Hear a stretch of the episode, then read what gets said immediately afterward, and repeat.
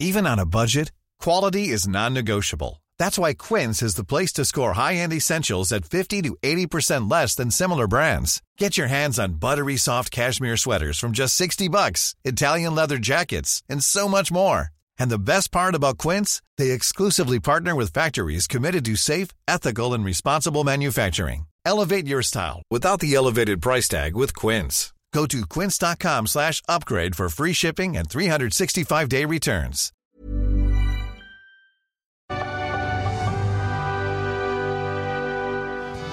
Y aunque viví enamorada y totalmente equivocada, no me importa. Porque esto sí fue amor. Por mi parte, lo más lindo, el más grande amor. Y aunque siempre lo renuncies para mí, fue lo más bello. El 31 de marzo de 1995 fue un viernes negro en Corpus Christi, Texas. Selena Quintanilla Pérez, la reina del Tex-Mex, moría a manos de Yolanda Saldívar, la presidenta de su club de fans, asistente personal y administradora de sus tiendas de ropa. Y la música perdía así a una de sus estrellas más queridas. Esta joven de 23 años estaba en la cima de su carrera vendía millones de copias de sus cinco álbumes y estaba por lanzar uno más cuando su voz fue apagada con dos tiros. Amor prohibido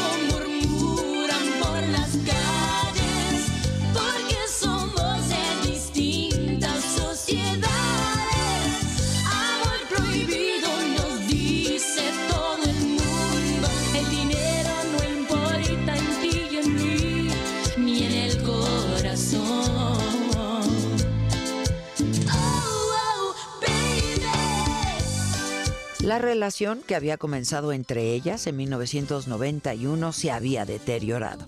Abraham Quintanilla, padre de Selena, tenía dudas de la contabilidad que manejaba Yolanda y sospechaba que les estaba robando. Esa mañana, al parecer, Selena había ido a despedir a su empleada cuando en medio de una discusión, Yolanda disparó dos veces un revólver Taurus calibre 38 y la dejó herida de muerte. En un principio aceptó que ella había disparado contra su hija, como la llamaba, pero después dijo que se trató de un accidente. Yolanda había llegado de un viaje de Monterrey a Corpus Christi. Se hospedó en la habitación 158 del Hotel Daisy. La noche anterior, Selena y su esposo Chris Pérez fueron a verla para que les entregara documentos, pero como no devolvió todo, quedaron de verse a la mañana siguiente en el hotel. Yolanda aseguraba haber sido víctima de abuso sexual y Selena la llevó a un médico quien determinó que no ocurrió tal. Molesta, la estrella del Tex-Mex regresó con su asistente al hotel para que le devolviera todos los documentos que faltaban y comenzaron a discutir y cuando Selena intentaba salir de la habitación, Yolanda disparó. La bala del lado derecho de la espalda provocó una intensa hemorragia que se agravó cuando Selena corrió 100 metros a buscar ayuda. Al llegar a la recepción del hotel, cayó inconsciente. Yolanda corrió a su camioneta mientras Elena era trasladada al Hospital Corpus Christi Memorial. Había perdido muchísima sangre. A la una de la tarde con 15 minutos fue declarada muerta. Luego de 10 horas atrincherada en su camioneta y tras largas negociaciones con un equipo especializado, Yolanda se entregó a las autoridades y fue sentenciada a cadena perpetua con la posibilidad de lograr la libertad condicional en el 2025. La reacción pública por la muerte de Selena fue comparada con las noticias de John Lennon, Kurt Cobain y John F. Kennedy. La noticia conmocionó a la comunidad latina. La cantante era de ascendencia mexicana y hubo quienes recorrieron miles de kilómetros para visitar sus boutiques y su casa, que en horas se llenó de flores, de fotos y de velas.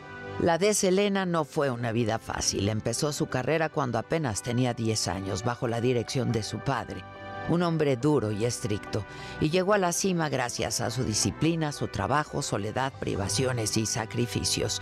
No fue a la escuela, no conocía amigas y su esposo fue uno de los integrantes de su banda, Selena y los Dinos. Su leyenda comenzó el día en el que murió. Se han filmado películas y series de televisión sobre su vida. Hay revistas completas dedicadas a ella. Su familia se ha encargado de mantenerla viva en la memoria de sus fans. Su padre, Abraham Quintanilla, anunció que para el próximo día 16 de abril, cumpleaños 51 de Selena, lanzará un disco inédito con 13 temas que fueron grabados durante su adolescencia. Selena Quintanilla es una cantante de culto. Mujeres y niñas la siguen adorando, se visten y se maquillan como ella y cantan sus canciones. Sigue teniendo un gran peso en la cultura popular. Es un ícono que ya no morirá.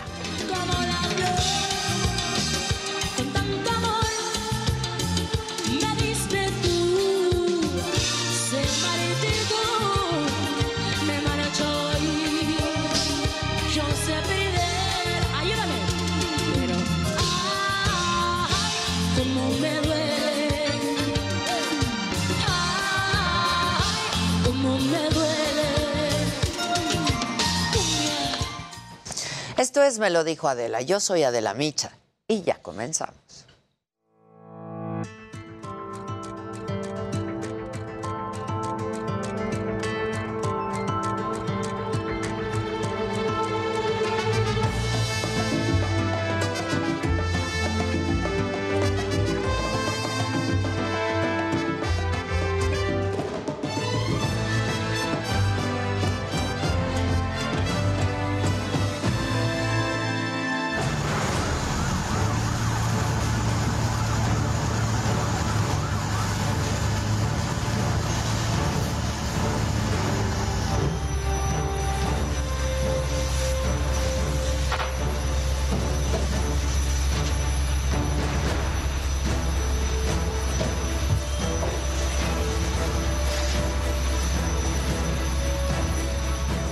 Esta mañana el mercado de San Juan de Dios en Guadalajara, Jalisco, se incendió. Inició el fuego a las 2 de la mañana y consumió buena parte de sus cuatro niveles. Y más de 300 bomberos finalmente lograron controlar el incendio a las 5 de la mañana. Afortunadamente no hay reporte de personas lesionadas. Un bombero solamente recibió atención médica por cansancio excesivo.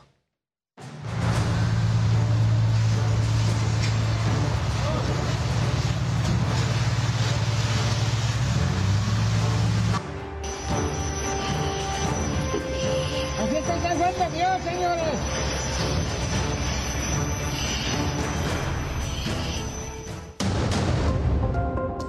Sepultan a tres de las 20 víctimas de la masacre en Sinapecuaro. El gobernador de Michoacán asegura que hay criminales entre los muertos. Tenemos antes, eh, eh, información de que algunas de las personas fallecidas eh, formaban parte de grupos de la delincuencia organizada. Algunos tenían orden de aprehensión, con violencia y abuso de autoridad, policías someten a un hombre que esperaba a su hijo afuera de una primaria en Morelia.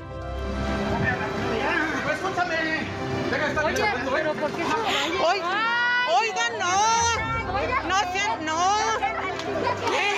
Ay, qué bárbaros. El presidente López Obrador se va a reunir con el enviado especial de Estados Unidos para el clima, John Kerry. Hablarán sobre la aceleración de los trabajos en beneficio del medio ambiente.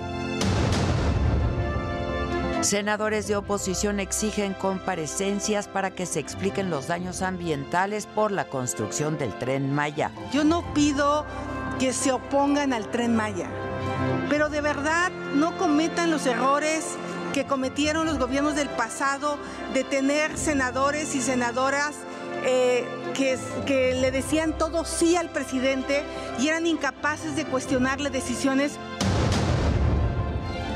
En respuesta, Morena rechaza llamar a comparecer a funcionarios, dice que hay una estrategia contra los proyectos de la 4T. Tampoco dice la oposición que ellos que autorizaron el impacto previo cuando se hizo la carretera, cuando se hicieron todos esos caminos, nunca nadie consideró pasos de fauna. No estoy libre por las instituciones, sino por la ayuda de la gente, dice Alejandra Cuevas, acusada de homicidio por omisión por el fiscal general Alejandro Hertzmanero. Necesitamos que me ayuden para que ahora que esté terminado todo el proyecto de la asociación, me ayuden a sacar personas inocentes como yo. Ahora fue libertad para Alejandra. La próxima será la libertad para mi mejor amiga, libertad para Mara. En el día 36 de la guerra, las tropas rusas bombardean Chernigov. Se reportan combates en los alrededores de Kiev a pesar de que el Kremlin prometió reducir su ofensiva. Hola, ¿qué tal? Muy buenos días. Los saludo con muchísimo gusto. Hoy que es jueves es 31 de marzo. Yo soy Adela Micha y estas son hoy las noticias. Sepultaron a tres de las 20 víctimas de la masacre en Sinapecuaro, Michoacán. Familiares y amigos despidieron al dueño del palenque en donde ocurrió la tragedia, José Álvarez, su hijo Salvador Álvarez y su sobrino, Eric Muñoz. Después de una misa, llevaron sus restos al Panteón Municipal en donde se realizó una ceremonia.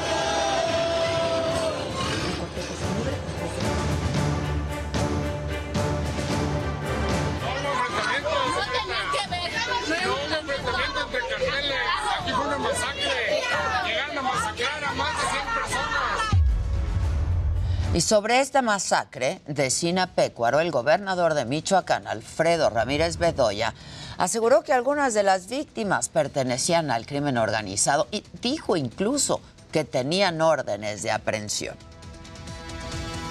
Tenemos antes, eh, información de que algunas de las personas fallecidas eh, formaban parte de grupos de la delincuencia organizada, algunos tenían orden de aprehensión, eso también lo puedo este, decir así de manera general. No todos, no, no, no, no. Estoy diciendo que solo algunos eh, tenían esta eh, situación de órdenes de aprehensión eh, específica. Pero sí, también se confirma que es un tema de dos grupos de la delincuencia organizada que se enfrentaron en este lugar Ahí mismo en Michoacán, policías sometieron con violencia y abuso de autoridad a un señor que estaba esperando a su hijo afuera de una escuela primaria en Morelia. Los policías lo tomaron por el cuello, lo tiraron en dos ocasiones presuntamente por no mover su vehículo mal estacionado. Entre varios policías lo esposaron y lo metieron a una patrulla, pero qué excesos. Su hijo tuvo que esperar en la escuela porque se llevaron al hombre al Ministerio Público. Aquí. Escúchame. Oye, pero ¿por qué no Oigan, no. No sean, no. Ay, qué bárbaros. Qué bárbaros, de veras. No, no sean así abusivos, desgraciados. No sean tan desgraciados. No, pero una cosa es una cosa. Hay nuevas informaciones, revelaciones sobre el multihomicidio del 2015 en la colonia Narvarte, aquí en la Ciudad de México. Familiares de las víctimas presentaron nuevas pruebas del caso y pidieron que la Fiscalía de Justicia de la capital siga con la investigación. El reporte lo tiene Javier Ruiz. Nuevas pruebas fueron presentadas en el caso del multihomicidio de la colonia Narvarte. A siete años del suceso, la organización Artículo 19 dio a conocer que no fueron tres, sino cinco las personas involucradas en el asesinato de cuatro mujeres y un hombre. Denunciamos de las acciones y omisiones de las autoridades, irregularidades en la investigación falta de investigación, ocultamiento de la información y destrucción de pruebas y evidencias por parte de la Procuraduría, ahora Fiscalía. En una conferencia de prensa, familiares de las víctimas mostraron videos que en su momento fueron ocultados por las autoridades, imágenes que muestran la existencia de vehículos, personas y teléfonos que podrían darle un giro a la investigación. Entre los hallazgos identificados y omitidos por la Fiscalía se resaltan 1 la existencia de otro vehículo que participó en los hechos. La camioneta suburban en la cual según la fiscalía se trasladaron todos los involucrados hacia el lugar de los hechos es seguida por un vehículo tipo sedán. Este vehículo sedán acompaña a la camioneta durante todo su traslado. 2. La participación de al menos cinco personas visibles en los hechos, no tres como se ha manejado.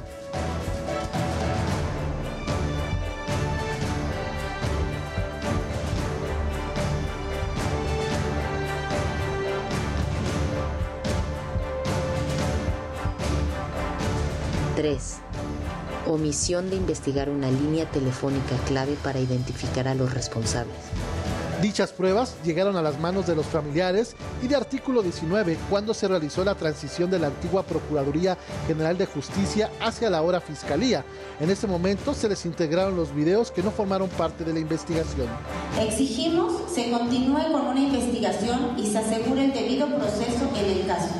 El acceso a la justicia de manera pronta como no lo ha sido durante casi estos siete años, y se garanticen medidas de reparación y no repetición constituidas con las víctimas.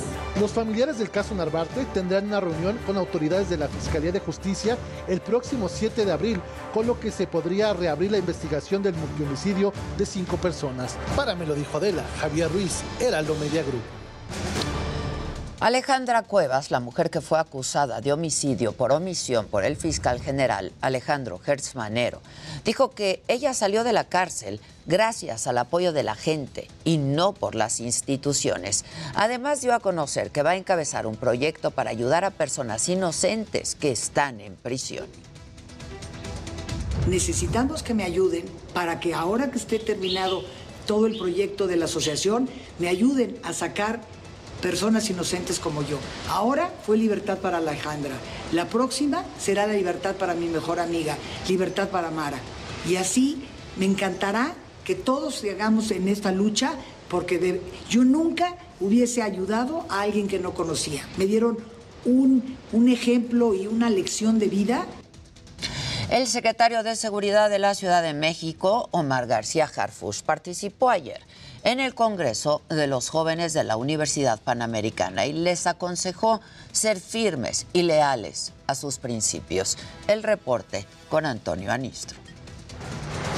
Durante su conferencia en el Congreso de los Jóvenes de la Universidad Panamericana, el secretario de Seguridad Ciudadana de la Ciudad de México, Omar García Harfuch, habló sobre su trayectoria, los sacrificios que ha tenido que hacer durante su carrera y las acciones que actualmente realiza para consolidar una policía más fuerte en la capital. Nosotros decimos que hacemos las cosas diferentes. ¿Por qué? Porque la ley nos lo permite. ¿Por qué nos lo permite? Porque enviamos una ley al Congreso local para modificar la ley de la Ciudad de México y que esta Secretaría de Seguridad Ciudadana tuviera la facultad para investigar. Asimismo, hizo un llamado a los más de 2.000 jóvenes participantes a buscar aquello que realmente los haga sentirse plenos y llenos de éxito. Señaló que no hay plazo que no se cumpla si se trabaja con pasión. Y aquí todos, todos, todos, todos los presentes, todos los que estamos aquí, tenemos fecha de caducidad. La gran ventaja es que así como en los productos tienen una fecha de caducidad, tú tienes tu propia etiqueta, tú le vas cambiando. El secretario comentó que si bien el miedo es natural e incontrolable y en ocasiones paralizante, uno de los principales pasos para afrontarlo es ser siempre firmes y leales a nuestros principios. Aquí la clave es no desanimarse y no permitir sobre todo que el miedo te paralice. Para Me lo dijo Adela, Antonio Anistro, Heraldo Televisión. El presidente López Obrador se va a reunir hoy con el enviado especial de Estados Unidos para el clima, con John Kerry, y van a hablar de la agenda de cooperación entre ambos países justo en materia climática y de cómo acelerar los trabajos en beneficio del medio ambiente. Además, el representante de la Casa Blanca tendrá encuentros con otros funcionarios mexicanos y con empresarios estadounidenses. El Tribunal Electoral del Poder Judicial de la Federación resolvió mantener al senador con licencia Salomón Jara como candidato de Morena a la gubernatura de Oaxaca. Esto ocurre luego de que Susana Harp impugnara la postulación, argumentando violencia política en razón de género y que se debía contemplar el principio de paridad en el proceso. El Partido Político Morena sí cumplió formalmente las reglas de paridad aplicables y en esa medida también se procuró sustancialmente que las mujeres puedan acceder a esos espacios de poder. Considero que en este momento no es jurídicamente viable revocar los actos impugnados y otorgarle la razón a la actora México debe atraer inversiones para generar empleos y crecimiento. Así lo aseguró ante diputados el exsecretario de la Organización para la Cooperación y el Desarrollo Económicos, la OCDE, José Ángel Murría. Amado Azueta nos tiene detalles. El panorama para México no será bueno si continúa la incertidumbre, advirtió el exsecretario de la Organización para la Cooperación y Desarrollo, OCDE, José Ángel Gurría. Nos ha ido mal en materia de inversión. La inversión ha sido débil. Hemos invertido poco, tanto el sector público como el sector privado. Nos, nos afectaron las incertidumbres comerciales al asistir al foro Desafíos y Oportunidades para el Sector Productivo de México, organizado por la Cámara de Diputados, el exsecretario de Hacienda aseguró que el país debe atraer inversiones para generar empleos y crecimiento, pero aclaró que eso no será posible mientras no se termine con problemas de décadas, entre ellos la informalidad. Pero miren ustedes, eh, una economía que aspira a insertarse en la economía mundial no puede tener 60% de informalidad. Simple y sencillamente no es posible. Para regresar a los niveles económicos por lo menos de 2019, se requiere de un crecimiento promedio de 2% para recuperar rumbo al 2024 y por eso es necesario pensar en grande. Y es el problema del gobierno chiquito. De repente nos preguntamos, bueno, ¿y por qué no le dedica más recursos a la educación, más recursos a la salud, más recursos a la pandemia, más recursos. Porque resulta que no hay los recursos. Para me lo dijo Adela, Amado Azueta, Heraldo Televisión.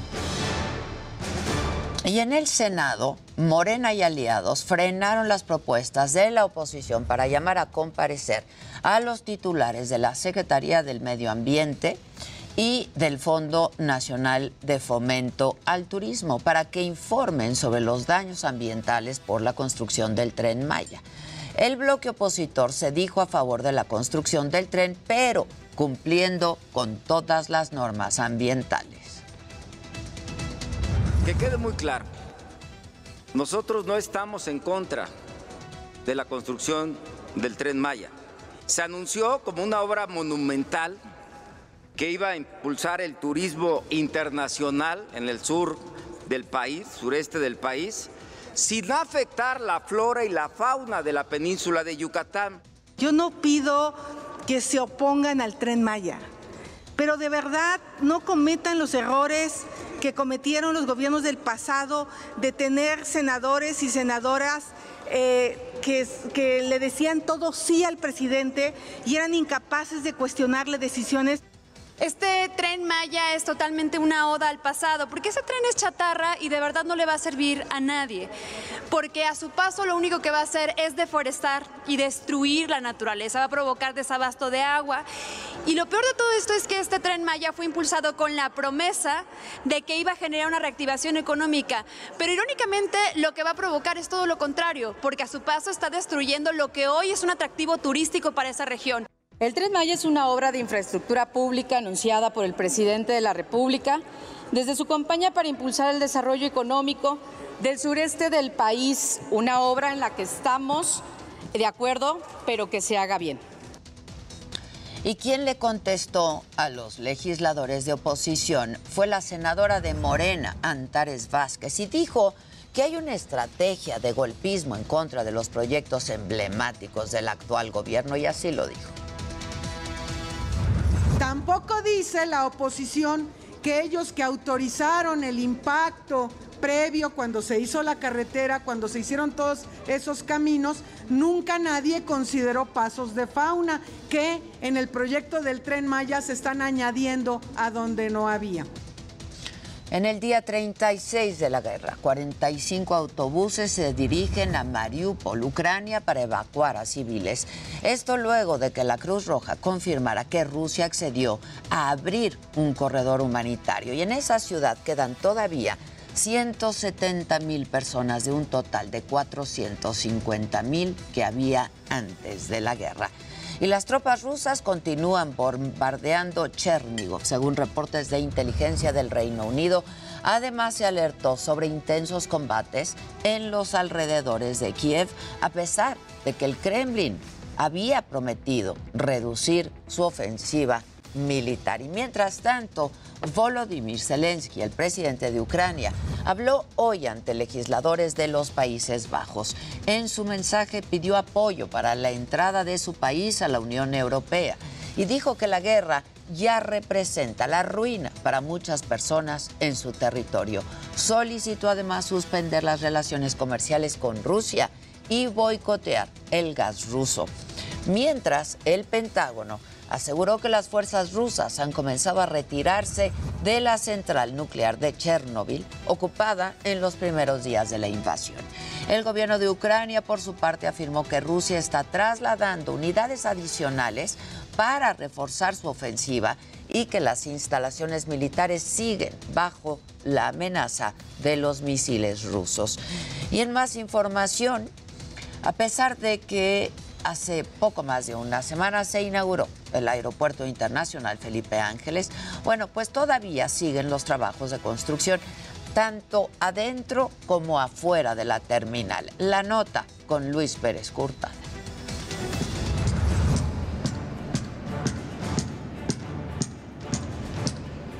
A más de una semana de la inauguración del Aeropuerto Internacional Felipe Ángeles, continúan los trabajos de su construcción. En los trabajos vamos aproximadamente nos faltaría como un mes lo que es este para la terminación de los proyectos. ¿Qué es lo que falta? En la instalación nada más de lo que es, le comento son los dropos. Es lo único que falta, bueno, en nuestra parte sería lo único que nos faltara. ¿En otras áreas falta más? Así es. Eh, sería la obra civil. En obra civil nos faltaría lo que es este el estacionamiento, ve que está un poco Todavía falta un poco de eso. De las cinco islas para documentar el equipaje y los pasajeros reciban su billete de abordar, funciona solo una. Las otras cuatro aún no están terminadas. En los accesos para llegar al edificio terminal siguen colocando las luminarias en los postes. En el exterior siguen los trabajos con maquinaria pesada. Para quienes van a viajar o simplemente van a conocer el aeropuerto internacional Felipe Ángeles, no hay muchas opciones de alimentos. En la azotea del estacionamiento está la Plaza Mexicana. Hay tres carpas. En una venden pancha chapata, café americano, muffins y emparedados. No, es un puesto que, bueno, nos permitieron con los lineamientos muy, muy, de verdad, muy específicos. ¿Cuánto es el costo de esta mm, el costo de esta concesión, pues mire, no les sé decir porque a mí me fui, fui invitada, pero no les sabré decir, pero sí, sí tiene un costo la, concesión. Mucha gente dice, bueno, es que es como un puestecitos clandestinos, el, llegan a decir, es que bueno, parece central camionera, porque ahora más faltan los tamales, el atole y demás, ¿no? En otra hay artesanías de Tenango Hidalgo. Eh, no, no, la verdad no sabemos si tenemos que pagar, solo nos invitaron. Eh, venimos de Tenango de Doria. ¿Qué tiempo van a estar aquí? Eh, estamos, bueno, vamos a quedarnos hasta el día domingo, al parecer. Y en la tercera, una empresa de transportes de carga y espacios industriales. Este, es que no fue una renta como mensual, fue como nada más por tema de inauguración. Se pactó un precio que platicamos digo, con una empresa y ya nos dieron este espacio y el espacio interior. Muchas personas van a conocer este nuevo aeropuerto, aunque aún no está terminado en su totalidad. Para me lo dijo Adela, Luis Pérez Courtat, Heraldo Televisión. Y vamos ahora hasta el Zócalo Capitalino. Ahí está mi compañero Javier Ruiz. Hay protestas a favor de que permanezcan las escuelas de tiempo completo. Javier, ¿cómo estás? Buenos días. Así es, Adela, ¿qué tal? Excelente mañana, muy buen día. Y se trata efectivamente de estudiantes del Frente Nacional de Estudiantes de, la Revolución, quienes están manifestando aquí a las afueras de Palacio Nacional, como bien lo mencionas, exigiendo que no se retiren las escuelas de tiempo completo. Son más de 3.6 millones de alumnos los que se verán afectados, a decir de ellos, se quedarán sin educación y sin alimentación, y es por ello que han llegado desde muy temprano aquí a las afueras de- del Palacio Nacional, incluso realizaron una cadena humana rodeando a Palacio Nacional del circuito del Zócalo de la ciudad. También mencionar que a este punto han llegado algunos transportistas, telefonistas y también de lo que nos han referido, pues algunos comunicadores que han llegado a este punto a manifestarse principalmente para exigir pues que no retiren uno, uno que principalmente no retiren estas escuelas y también pues mejoras laborales, principalmente en el ámbito laboral en las áreas de salud y mencionar también que los transportistas lo que han mencionado es que van a aumentar hasta tres pesos, están en pláticas con el gobierno porque pues ya les ha afectado también el alza de la gasolina, también pues la inflación ha afectado los daños en los vehículos, por lo que cual tienen que pagar mucho más y es por ello que han llegado hasta este grupo pues diferentes manifestaciones al centro de la ciudad, afectando también pues a muchos transportistas que llegaban hacia la zona del primer cuadro de la ciudad.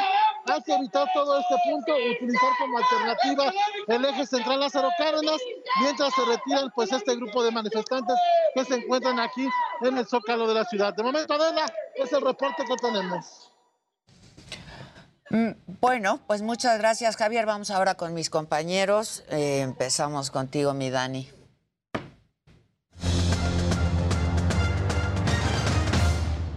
Muchas gracias, Ade querida, qué gusto saludarte como todos los días. Y bueno, pues México consiguió su pase al Mundial, ya lo habíamos dicho, sufrido, un partido que también no deja nada, dos goles, se gana.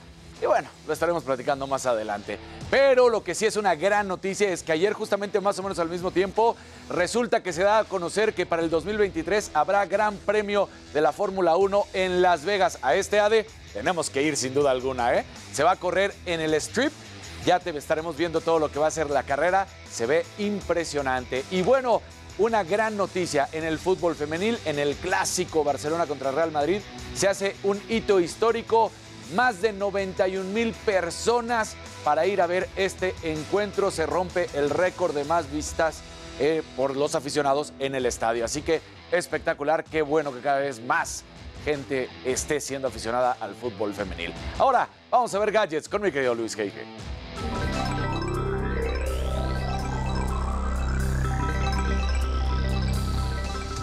Muy buenos días y bueno, desde este jueves está disponible VIX, la plataforma de streaming de Televisa y Univisión. Y pues bueno, va a contar con mucho, mucho contenido. La verdad es que algo muy interesante con esta plataforma es que al final podremos ver varios, varios partidos de la selección. Por otro lado, algo que también está muy bueno es que un estudiante de la Academia de Arte de La Haya de 21 años está vendiendo su alma como un NFT. Esto a través de la plataforma OpenSea. En el micrositio que armó se puede leer, hola persona, actualmente estás mirando un alba. Finalmente, hoy se celebra el Día del Taco y les diré cómo lo están celebrando algunas marcas, así como algunos datos curiosos. Pero bueno, estimado Jimmy, ¿cuál es tu taco favorito? ¿El de ojo?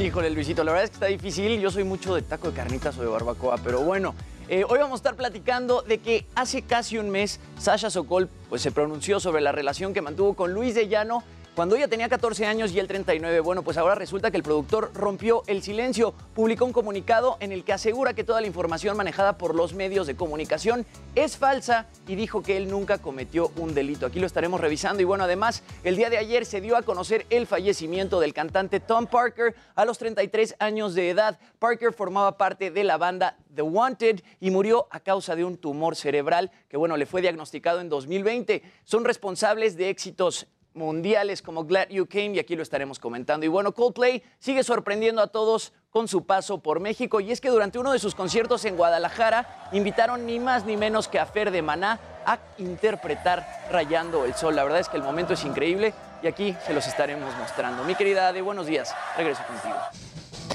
Bueno, pues vamos a hacer pausa y regresamos con todos los detalles de los deportes, espectáculos, tecnología y por supuesto lo macabrón a quien me lo dijo Adela, así es que no se vayan. Seguimos transmitiendo en cortes comerciales incluso por nuestra plataforma de la saga en YouTube. Volvemos.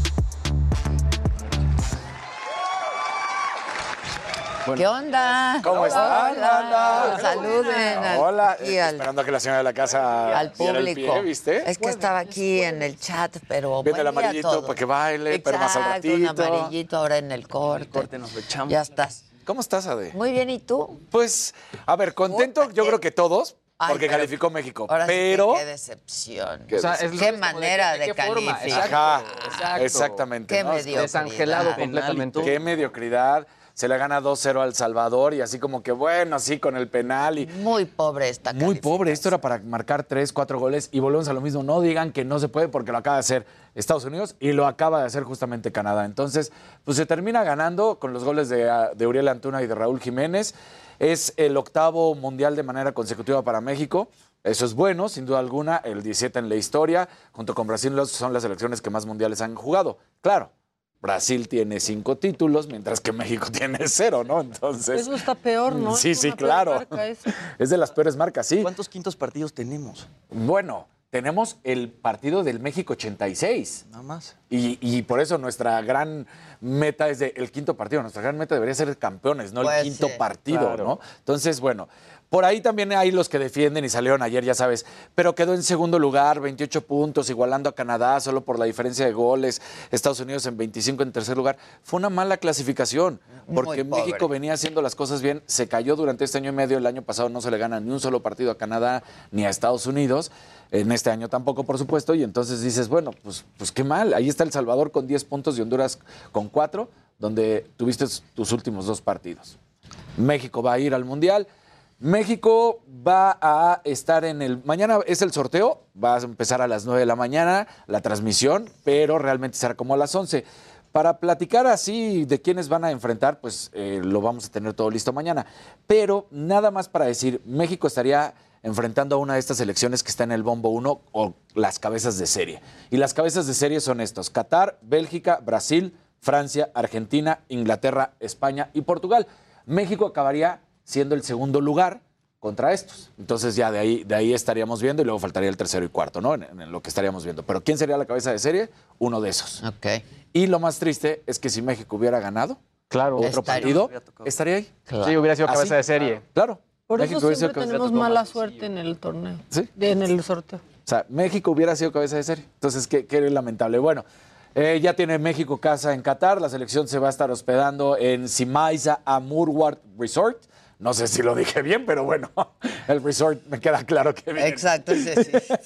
La cual será el lugar de su concentración. Está a 25 minutos de la capital. Va a facilitar esto el traslado de las sedes. Y bueno, cuenta con 52 villas de lujo, alberca privada, ya sabes, para que no la pasen mal, ¿no? Los- Exacto, mira. los futbolistas que van a jugar tres partiditos y luego se regresan. Exacto. Hicimos nuestra mejor. Exacto, Sí, sí. Entonces, bueno, pues ahí, ahí está, ahí es donde va a estar. Eh, el ranking ya lo estábamos platicando, que también corresponde del 1 al 8, y por eso México, que queda en la novena posición, hubiera quedado como cabeza de serie y no se consigue. Ahora sí, ya terminamos con México, ¿no? La Sí, verdad ya, estuvo. ya, ya. Ayer al mismo tiempo se da a conocer la Fórmula 1 que hay una nueva carrera de y es en Las Vegas. ¡Wow! Se ¿Va a ve, sí, sí, sí, sí, se ve impresionante. En el strip. Exacto, corre a través del strip. Ahorita vamos a ver el video, justamente cómo está el mapa de qué va a ser el trayecto que va a estar cu- cubriendo. Va, prácticamente toma una parte del freeway, toma el strip y luego se va por las calles de atrás de Las Vegas. Entonces, bueno, esto es 2023. Claro, carrera de noche. Pues. Ya anunciado para Ah, que... que se vean todas las luces. Bien. Entonces, este... Wow, se va a ver espectacular. Me lo dijo, va a estar ahí, ¿no? O, la saga va a estar ahí, ¿no? alguien, Digo, o sea, Alguien.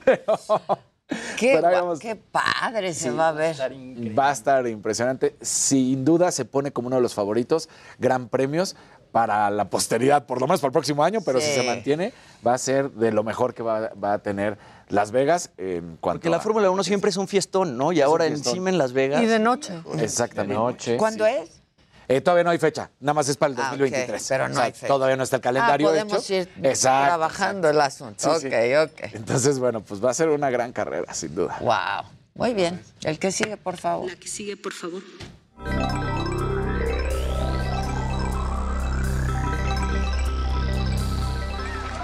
Gente bonita, muy buenos días. ¿Cómo están? Bravo, bravo. Ya es jueves.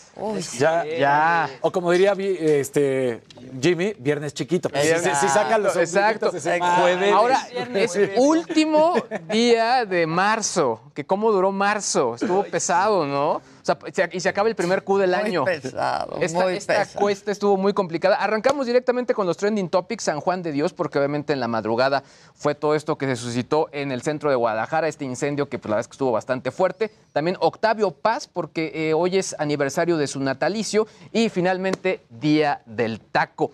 Ah, cómo empezaron a darle como mucho juego al tema del Día del Taco, que ya tiene algunos años que, que comenzó. Sacamos incluso ya una, una encuesta en redes sociales, sobre todo porque eh, se dice ahí que pastor, bistec, campechano y barbacoa son de los tacos que más se piden esto dentro de la plataforma Didi Food.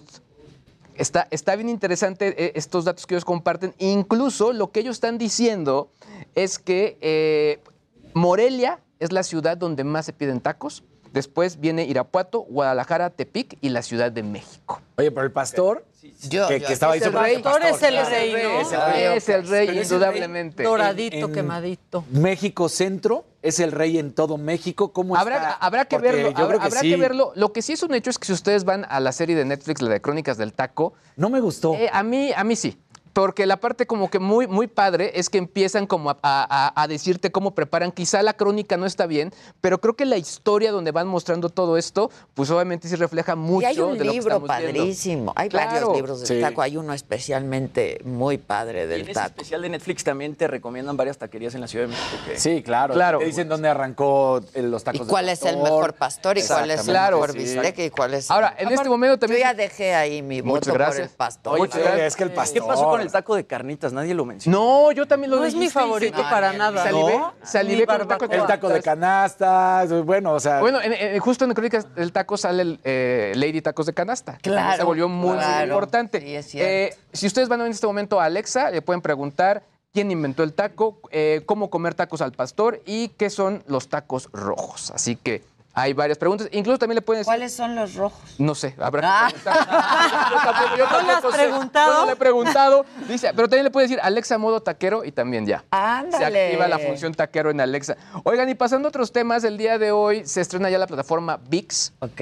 de la gente de Televisa y Univisión. Ojo, es la gratuita. No es la de paga, con todos los contenidos que nos había comentado en su momento Jimmy, que esos estarían ahí y que podemos ver con series exclusivas. Ahora es la parte gratuita. ¿Qué hay? Les preguntamos, oye, ¿cómo van a meter los anuncios ahí? ¿Cómo va a estar la onda? Dicen, pues como la tele tradicional, pero nos aseguran que van a ser menos anuncios. Así que va- a- a- habrá que esperarlo. Lo que sí traen de O manera... sea, ¿va a haber anuncios como en la tele? Claro. Para que, O pueda, para que pueda ser gratuito. Ah. Digo, por eso es, es gratuito entre comillas. sí, honestamente, honestamente. Ahora, vienen con varios partidos de Qatar 2022, ¿eh? Son 30 partidos gratuitos que ahí se van a poder ver. Tal cual. Yo creo que esa es la onda, ¿no? Eh, eh, La eh, verdad. Yo creo que ahí O sea, también vienen con un nuevo canal de noticias que a mí me recordó mucho a Eco. ¿Ah, porque sí? al final son 24 horas en un canal continuo de noticias. Espero que no sea como que en algún punto en la televisión abierta que pronto corten la televisión la, la- la información y pasan, empiezan también a pasar solamente a Pero es en la plataforma. Esto es dentro de la plataforma. Se llama N+. Y en Ese- momento va a ser interesante cuando Eugenio Derbez produzca contenido Claro, y para. Salma. Y Salma también. Pero ojo, les recuerden, eso es a partir de agosto Sí, cuando salga exacto. el VIX Plus. que ese sí Exacto. cuesta. Y ese es lo que también va a cambiar mucho. Lo que sí, creo, creo igual que tú, Ade, el tema de los deportes Sí, en vivo no, eso va a ser, claro. eso va a ser como lo, lo- lo que va a partir Está un poco muy bien porque los va a dar a conocer y los va a poner en el super top. Solo para cerrar, está disponible en iOS, Android, PC, Mac, Fire TV, que es el, el gadget este de Amazon, Apple TV, Smart TV de Samsung y también en la plataforma Roku. Prácticamente están en todos lados. Ya. O sea, lo están haciendo Bastante. muy bien. ¿Cuándo se estrena el, el- las noticias? El canal ya de está. noticias? Ah, ya está. Eh, En el Plus ya está. A mí más bien me hizo extrañar a Eco. ¿Por qué? Yo soy O sea, generación eco, no- No, me honestamente. encantó lo que vi, la verdad, del NP. ¿Es el tráiler que vimos? Sí. Ah. O sea, más bien me hizo extrañar. Es que la, la gran onda que tenía Eco es que pues grandes personalidades que uno veía y que estaba uno acostumbrado a ver estaban ahí. En todo momento. En todo momento. Y ahorita. De todo tipo, entretenimiento, noticias, Sí, de todo, deportes. de era todo. padrísimo, porque ahí los veías a todos ustedes y era muy padre. Sí. Y esto es, es, es una plataforma distinta. ¿Qué hicieron? ¿El tráiler es el que tiene el reggaetón? La Sí. música de... Ah, ¿ya lo viste? No, no he visto. Ah, ahorita te lo pasamos. ahorita te lo pasamos. A mí no me gustó. ¿Un perreo informativo? Oh, sí, exacto. ok. Exacto. A mí no me gustó el, Eso hubiera estado mejor. el promo, no me gustó la neta. Perreo informativo. Exacto. Te hubieran contratado. y- Mira, ya que me contraten de creativo o algo así. Exacto. Bueno, pues vamos a lo macabrón, ¿o qué? Pues sí, ya empezó tantito antes Sí, con lo ¿verdad? de Luis. Échalo. Viene. Ah, o el Jimmy. El que lo que quieras tú, Jerry. Ay, lo que.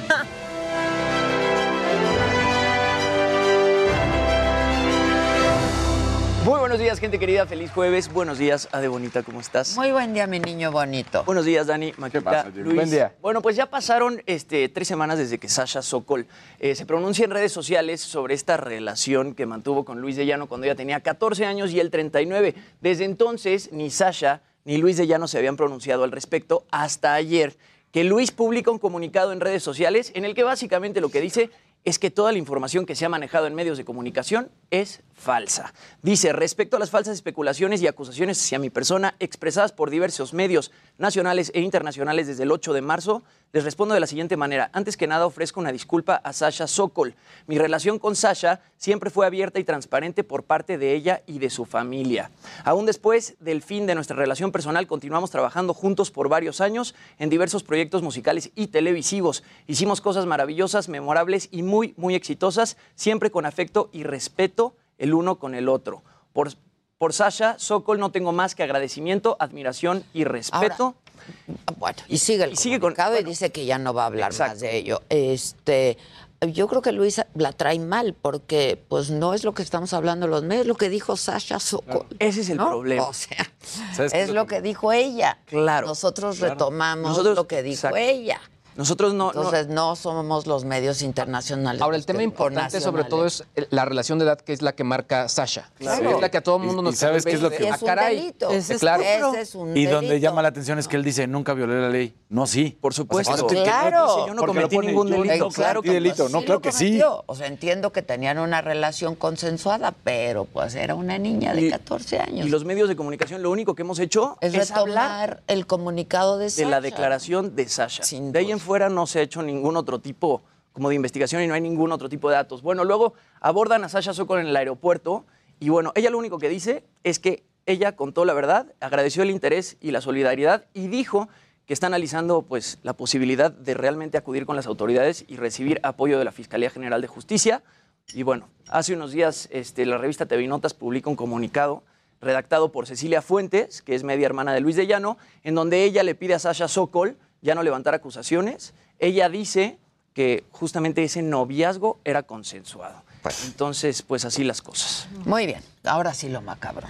Sí. Ahora sí, Ahora échalo sí. macabrón. Viene.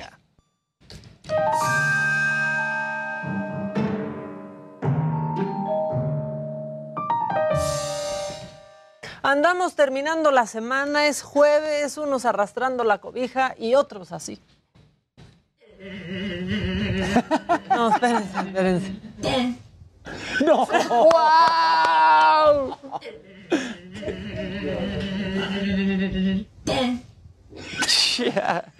Como estemos, como estemos, tenemos que empezar a prepararnos para el fin de semana. Como ellos, por favor, échenlos, porque sí saben bailar, amigos. Se la saben. Y son de la generación, además. Eso es lo fuerte, ¿verdad? Eso es lo fuerte. manchó, se Te manchó, ¿eh? pasaste. Sí, la aplicó. Pero se la saben perfecto.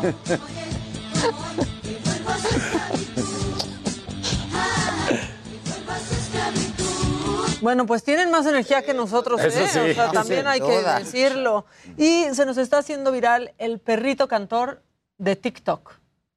Más entonado que muchas amigas. El perricantor para cantarle usted con su corazón. Guau, guau. Guau, guau. Guau, guau. Guau, guau. Aquí llegó otra vez. El perro cantor. Bien sincronizado el perro cantor. Para cantarle usted Sus coros. su corazón. Guau, guau. Guau, guau. Guau, guau. Guau, guau. Y yo no sé cómo toda esta gente logra que sus perros Yo hagan tampoco, eso. ¿eh? No, Ayer mis perros traían un desmadre. ¿Los escuché? Los escuché. No, no, no, no. O sea, de verdad. Ay. Oigan, y miren cómo puede cambiar la vida. Un minuto estás haciendo un TikTok y al otro estás en medio de un terremoto. Uy. Eso sucedió en Ecuador. Vean cómo pasó. Ahí están haciendo su TikTok con el baile, ¿no? En la boda.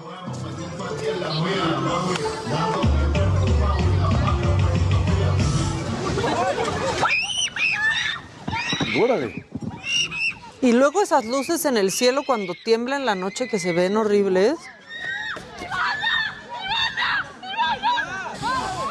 No pasó nada, fue un temblor de 6.1.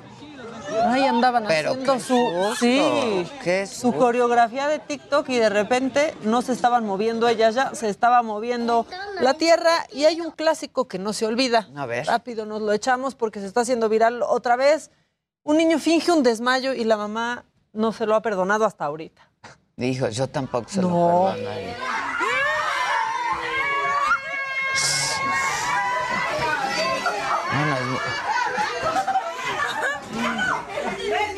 No, no, no.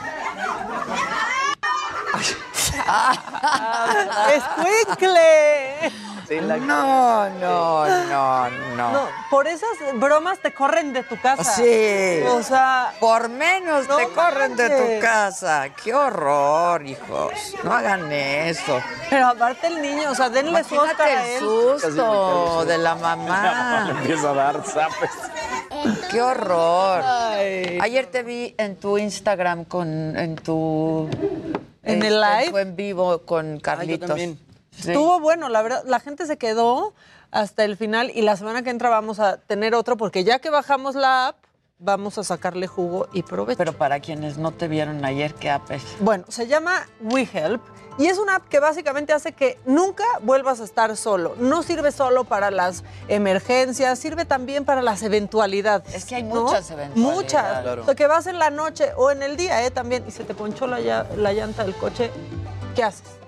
Uno, ¿qué haces? Si no sabes cambiar la llanta, ¿qué haces? ¿Te dan Y ganas si de la sabes llorar? cambiar, pues te, te da susto ahí sola. ¿no? Entonces a- hay a mí me acaba de pasar despierto. algo con René, mi hermana, y yo ya usé el WeHelp. ¿Qué te pasó? pasó? ¿Qué pasó? ¿Qué emergencia tuviste? Pues nada, nos pusieron la araña y ni ella ni yo sabíamos qué hacer. No. ¿No? Entonces, Entonces, WeHelp.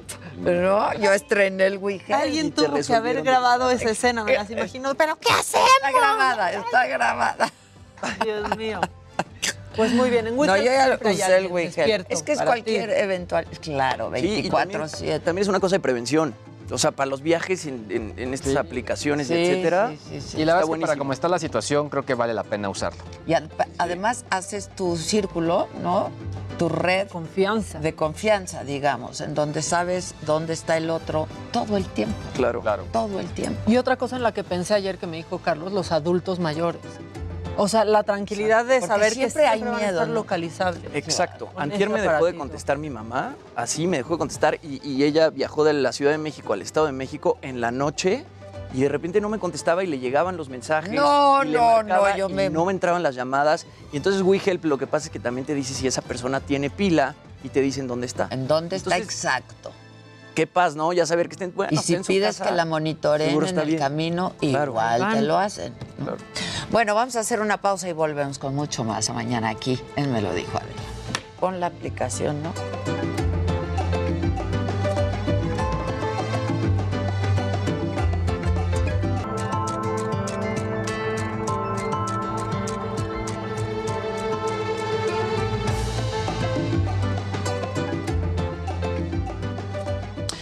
El Centro Mexicano de Derecho Ambiental, el CEMDA, documenta los ataques y los asesinatos contra ambientalistas desde el 2014. Jamás había registrado un año tan violento como el 2021. Se reportaron 25 asesinatos de activistas. Esto representa un alza del 39% con respecto al 2020. Y con ello suman ya 58 asesinatos en lo que va de este sexenio. Y además, la organización logró identificar que en por lo menos tres crímenes existen elementos que apuntan a la participación de agentes del Estado. En el 2021, que fue el año más violento, no solo por los homicidios, SEMDA registró más de 100 agresiones contra defensores del medio ambiente. Así lo dijo el director de la organización, Gustavo Alanis. La intimidación, el hostigamiento, la amenaza, eh, hay eh, agresiones físicas, y eh, en quinto lugar está, por supuesto, también en, esta lista lo que tiene que ver con, con los homicidios. SEMDA enfatizó que pese a todas esas violencias, asesinatos y agresiones, no se tiene conocimiento de una sola sentencia o repercusión jurídica al respecto. Vamos a escuchar ahora a la investigadora Gabriela Lee tenemos que, eh, pues el gobierno tiene una probable participación en al menos el 41.7% del total de las agresiones registradas y pues se ubica igual que el año pasado como el agente agresor con, con mayor concurrencia en la perpetración de las agresiones cometidas en 2021. Y bueno, este tema adquiere una dimensión mayúscula porque justo en el 2021 México firmó el acuerdo de Escazú que lo obliga a proteger a las y los defensores del medio ambiente. Pero es más que evidente que no lo han hecho. Y aunque las pruebas están ahí y pese a que los daños por la pérdida de un defensor del medio ambiente son palpables en sus comunidades, el presidente ha preferido llevar la narrativa de la lucha a favor del medio ambiente hacia otro lugar. Recientemente, el presidente denostó la labor que han hecho artistas para apoyar la campaña que pide replantear el tramo 5 del tren Maya. Lo recordamos salen los pseudoambientalistas. Además,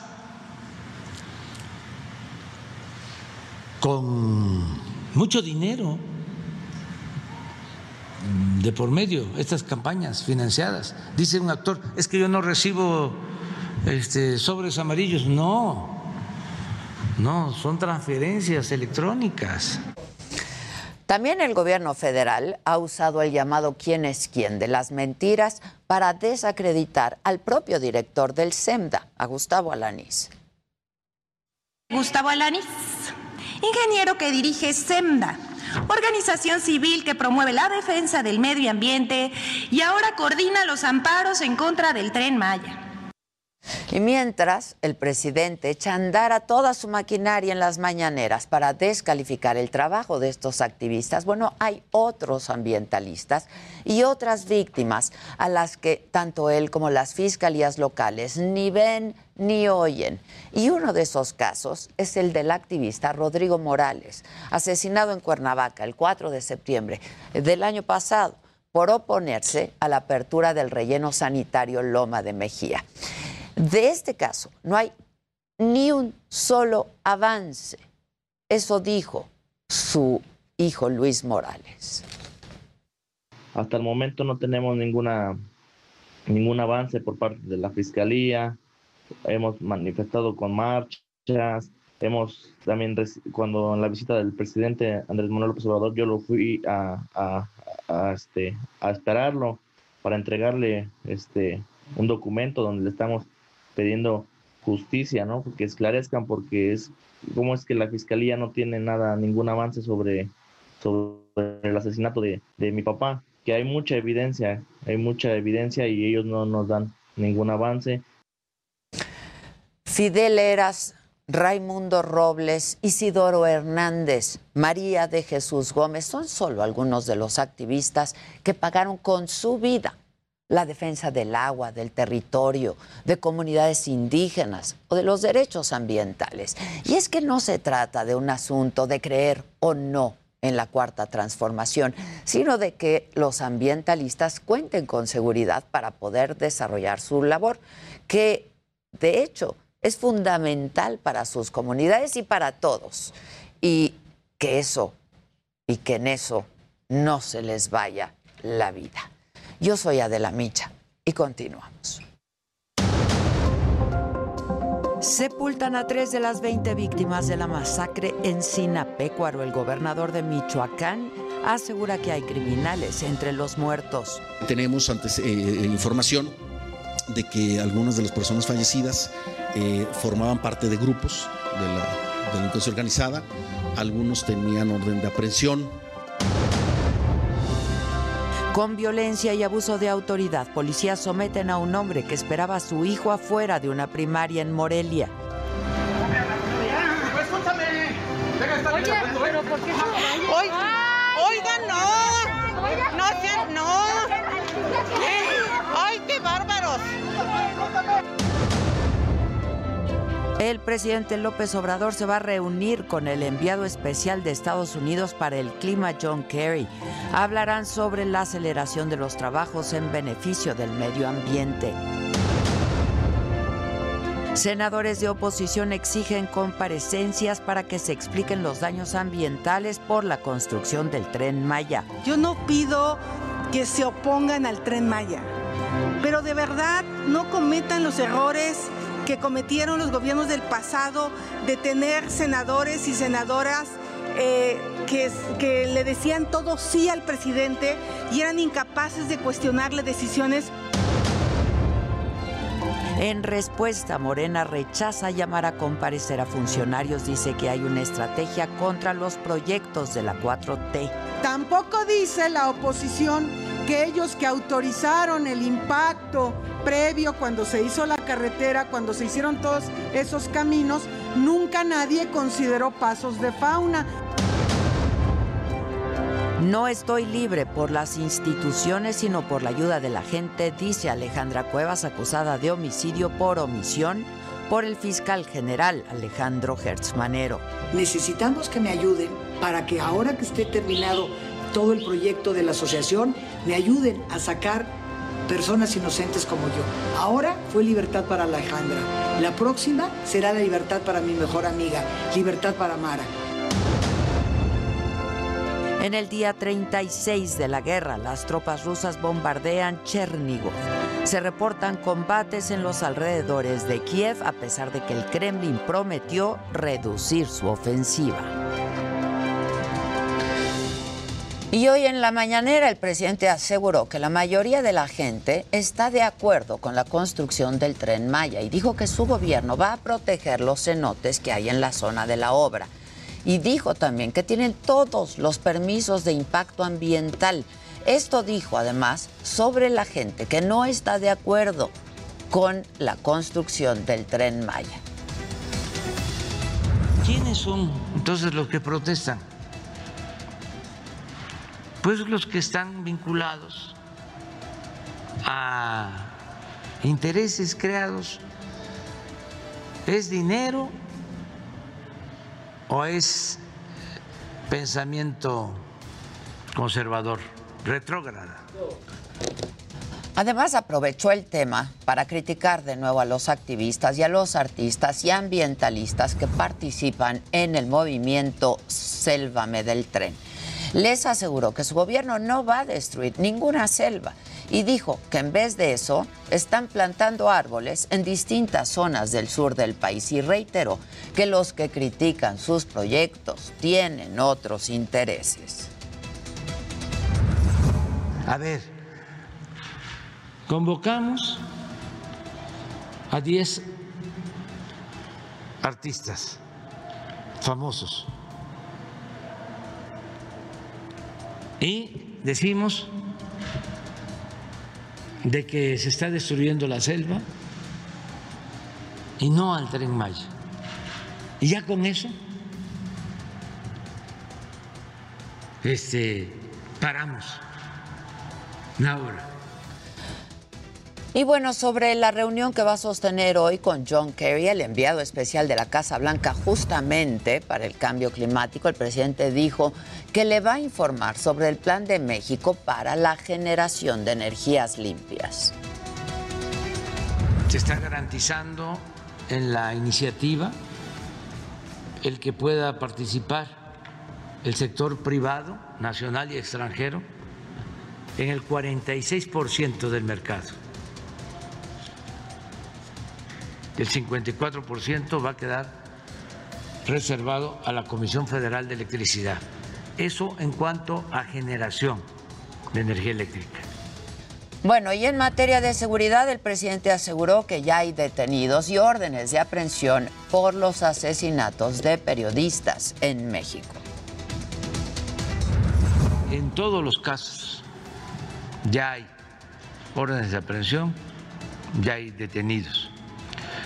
Pero no está ahora eh, Rosa Isela, tiene COVID y eh, por eso no se va a informar en este jueves sobre ese asunto.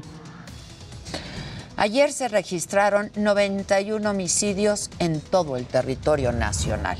El presidente aseguró que el 75% de estos asesinatos están vinculados al crimen organizado. Desgraciadamente sucedió, 91 de personas hubieron 91 homicidios, 75% vinculado al crimen organizado,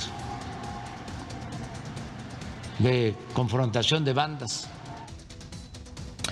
Y vamos ahora con mi compañero Francisco Nieto. Él tiene más información de lo que se dijo y lo que ocurrió esta mañana en Palacio Nacional. ¿Cómo estás, Paco? Buen día.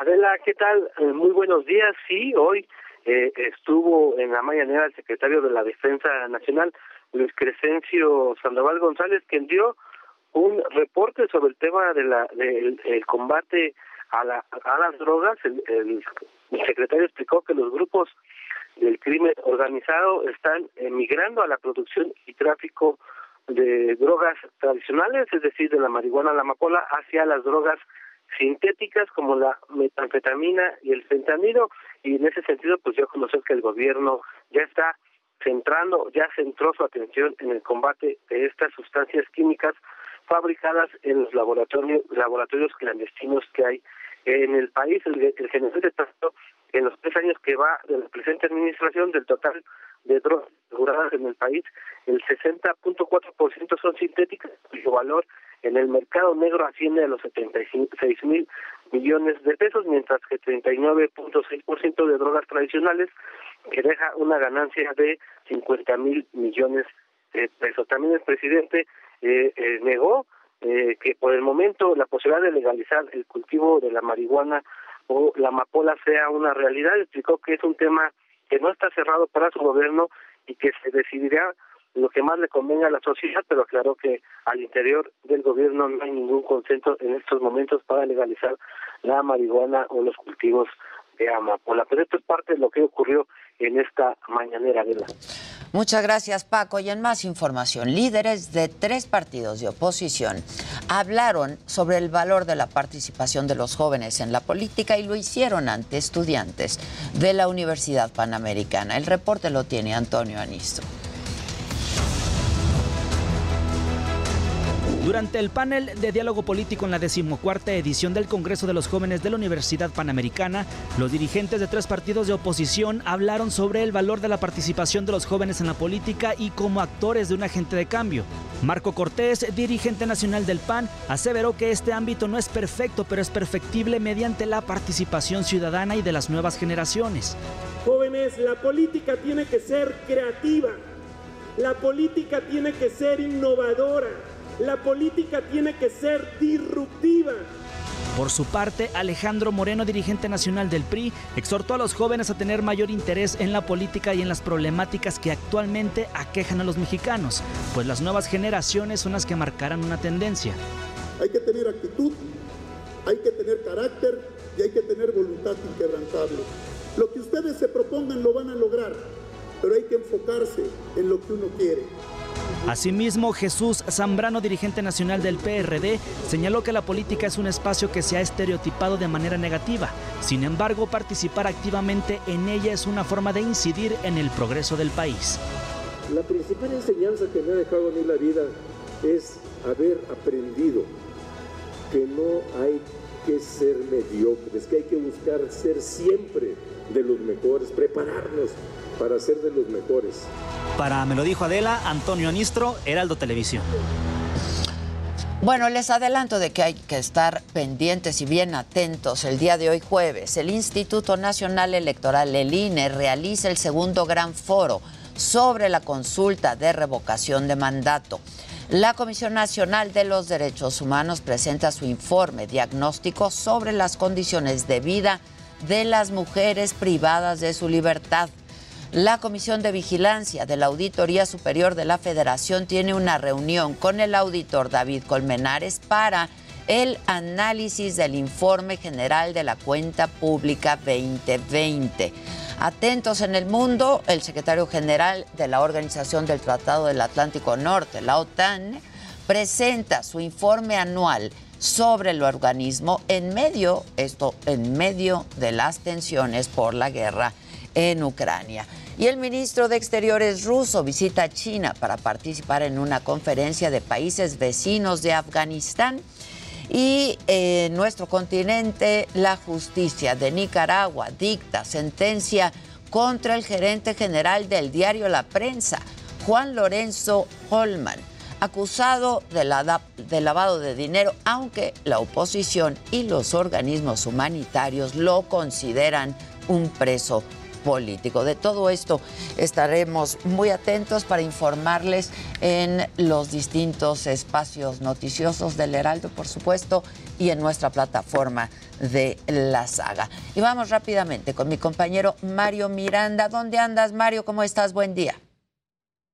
Hola, ¿qué tal Adela? Buenos días. Pues nos encontramos en la pista de canotaje de Cuemanco, esto en la alcaldía Xochimilco. Y es que lamentablemente esta mañana alrededor de las 8 fue encontrado el cuerpo de un hombre al interior, al fondo de este canal.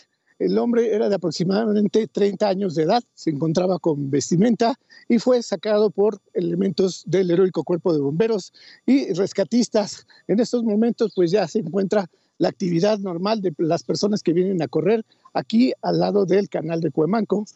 Este hombre, pues, nos comenta a las personas que aquí, que se lo encontraron como a las 8 de la mañana, vieron flotando el cuerpo, por lo cual decidieron hablar a los equipos de emergencia, los cuales se trasladaron a este lugar, aquí en la alcaldía de Xochimilco, para retirar el cuerpo de esta persona, la cual hasta ahorita está desconocido de la.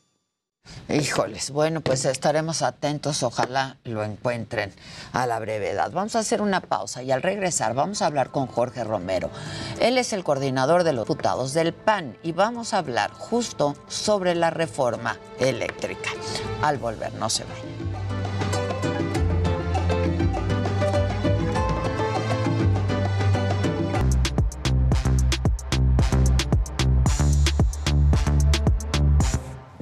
Ya estamos de regreso, banda. Eso. Oye, este, ¿qué está, está pasando algo con los NFTs? Pues muchas cosas. Mira, la primera es que esta nota sí dije, esto ya es el colmo, pero es un cuate que se llama Sting Van Schaik. Espero que mi eh, flamenco haya sido bueno. Eh, es un estudiante de la Universidad de La Haya de 21 años que de plano dijo, pues yo voy a vender mi alma en NFT. Órale. Entonces, tal cual lo puso ahí en una página, en una plataforma que se llama OpenSea. Y pues básicamente pues está pidiendo que la gente le pague. Eso sí tiene restricciones. ¿Cuáles son las restricciones? Dice aquí, no puedes sacrificar u ofrecer dicha alma. Ok. Eh, esto no, la lo puedes aclaran. vender, eh, digamos, no, y no lo puedes hacer ni en su totalidad ni en parte. Además, no puede ser, eh, digamos, lo tienes que mantener ante ninguna deidad, es decir, no puedes decir, esta alma ahora se va a ir a, a quizá alguna religión, etcétera. No. O sea, pues es una jalada, honestamente. Obviamente le ha ido muy mal, ha recaudado o- o únicamente le han ofertado 378 dólares. Y aquí el punto es a dónde estamos llegando con el tema de los NFTs. O sea, ya se ha empezado a devaluar. Y el dato no es gratuito porque incluso ya hay quien está investigando y dicen que un tercio de los NFTs que se han ofertado a nivel mundial han, eh, digamos que, perdido su valor. Es decir, de Claro. si en este momento se han ofertado, por ejemplo, 8.400 colecciones. Ya el 30% de plano pues no vale nada porque nadie ha ofertado nada por eso. Y es que no es- están jalando. Como que todavía no, se jalando. entiende bien, ¿no? No, ¿Será y ¿sabes eso? qué? Es el Yo creo tema que de más que bien- son obras de arte. Yo- o sea, deberían ser obras Yo de creo arte. que más bien tiene que ver con que son tantas que de pronto es, pues ya, ya, no, ya no tienes Claro. un diferenciador, a menos que sea de un artista. Creo Es que eso. a- ahí sí ya. Alguien que vende fotos de su perrito o vende su alma o etcétera, ¿por qué Sí, exacto. va a ser considerado un objeto de valor? Es lo, que- o sea, no sé lo que decíamos hace algunas semanas, ¿no? No, Si y hay almas que no valen eso. No. Exacto. No, o sea, no, no sé además. si- ahora, imagínense, Crecieron 75 ¿cuánto ofertarían dólares por el alma de Bansky, ¿no? O sea, si, es- si seguimos con el ejemplo, ¿no? Pero en fin, o sea, creo que es el punto importante. O sea, yo sí creo que se van a quedar como otro tipo de uso, pero ya con el tema artístico creo que sí ya se están empezando a devaluar un poquitín. Totalmente de acuerdo. Creo que sí. Oye, todavía no sabemos cómo Instagram va a implementar los NFTs. En... Nada, todavía no, pero se van a meter, pero sobre todo tiene que ver con el tema de derechos de autor, por el tema de que tus fotos Claro. haya una, digamos que algo que marque que sí son tuyas y que no te las están volando. ¿Y a ¿no? ustedes Twitter ya les dio la opción de que tu avatar sea el de Ajá, un NFT? sí. No, A mí ya me apareció. Es a mí como me una apareció especie de las galería, ¿no? ¿Vieron ¿no? eso? El, el tema de que, que puedes generar Cool fact a crocodile can't stick out its tongue. Also, you can get health insurance for a month or just under a year in some states. United Healthcare short term insurance plans, underwritten by Golden Rule Insurance Company, offer flexible, budget friendly coverage for you. Learn more at uh1.com. comunidades a través también de Twitter. Ah, sí, también la cosa esta de communities. ¿qué Exactamente. Pero sí, lo que Maca dice de los NFTs es que hace cuenta, si tú tienes er- NFTs, los puedes exponer en tu Exactamente. cuenta de Twitter. Ahora, en el tema de las comunidades de Twitter, o sea, es como si, por ejemplo, se, genera- se generaran grupos de, de fans en Facebook. Es igual, o sea, la gente que nos sigue a través de, de redes sociales, en el MLDA del grupo, podrían generar una, una comunidad ahora en Twitter, por ejemplo. No, bueno. Ah, Pónganse hay que hacer pilas. nuestra community. Hay que hacer que nuestra- Eh, me lo dijo Facebook Adela. Están muy activos siempre, ¿eh? Siempre. Siempre están publicando todo lo que pasa en el programa. Todo. sé Y cómo poniéndose de acuerdo para mandarle regalos a Casarín. ¿Quién? No, pues la banda del, del- Me lo de dijo. Facebook. Del De. Facebook, sí. Son lo máximo. Lo Nuestra máximo. banda. La En nuestro, en el grupo especial. En Facebook. Claro, es la banda de la, saga. La banda. Sí, son super fans. Son Hay que hacer un NFT de algo. Sí, ya urge. Que se están desplomando, acaba de decir Luis. No. Sí. Yo sí creo que, por ejemplo, o sea, si ah, hiciéramos las colecciones que habíamos platicado en algún momento con, con Adela, eh, esas sí podrían tener cierto valor, pero ya de que, Claro. cual- que todo el mundo ponga... Se te dijo. Pero no, yo, yo, yo, y es más, yo lo dije, yo lo dije, ya más bien hay que hacerlo. Pues Pero sí. porque Adela sí es una figura. Claro. Por eso es porque ten- por lo que tendría valor un NFT Exacto. de Adela. No para ir a Pal Norte. Nada más, Es no, lo que yo nada más no vendas Exacto. tu alma. Exacto. Exacto. Es no que lo que están diciendo es que en este momento hay 8,000 8.400 colecciones de NFTs y de esas el 30% no se han ofertado nada, por lo tanto perdieron su valor. Ah, claro. Entonces es el tema, que ya hay tantas que no encuentras Claro, un diferenciador. Claro. claro. Bueno, muchachos, pues gracias. Sí. Este, caen muy bien. Sí, hombre. Gracias por participar, pero eh, llegó aquí al estudio Jorge Romero, tal y como se los había adelantado. Él es el líder de la bancada del PAN en la Cámara de Diputados y vamos justo a hablar de la reforma. eh, la reforma eléctrica, pero también un poco de la electoral. Vente, mi Jorge, vamos aquí a platicar. ¿Cómo estás? Muy bien. ¿Tú qué tal? Bien, también. Es que ibas a, a entrar Mua. justo en el, zapatos, ¿eh? en el corte. Ay, muchas gracias. Qué bueno que te gustan. Oye, Jorge, a ver, cuéntanos, ¿cuál es la ruta en, en San Lázaro para la reforma eh, eléctrica? Mira, pr- primero, además de agradecerte mucho, saludarte a ti, a todo el auditorio, tuyo, mi querida Adela. Este, a nosotros como oposición, primero hablo como PAN y después como oposición, sí, sí nos llamó mucho la atención porque por donde lo veas, para nosotros esto es un albazo. Sí lo es. Esto es querer hacer ah, algo tan importante como es una reforma eléctrica de manera express, con sus prisas, que no es ninguna novedad para nosotros. O sea, ¿eh? As- como, dar el albazo, ¿no, Sí, More? mira, déjame ponerte solo un comparativo. Hicimos un parlamento abierto donde fueron cientos de personas, especialistas, Adela, los que de a de veras le saben, mucho más que un legislador, empezando por mí. Este, fueron más de 150 horas, fueron 45 días de escuchar especialistas. Y ahora resulta que los que sí habremos de debatirla y de votarla, ahora resulta que según ellos que traen la mayoría tenemos 15 minutos, 15 días. O sea, de nada sirvió el Parlamento abierto. Pero que además, Adela, a eso le sumes que casi casi escuchemos en una mañanera, por más disposición que las y los diputados de Moreno nos digan, de Morena nos digan a nosotros que tienen para evitarla, para modificarla.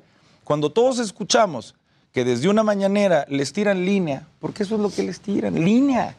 O sea, las y los diputados de Morena, pues lamentabilísimamente cumplen las instrucciones del presidente y, y les hace la humilde recomendación de que no le muevan.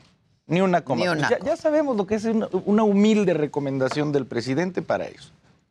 Entonces, ¿qué fue escuchar a- a- eh, por cientos de horas en 45 días a decenas de, de especialistas para que al final sea express y no se le mueva ni una coma? Pura simulación. Pues entonces nosotros como oposición lo dejamos claro y lo dejamos clarito.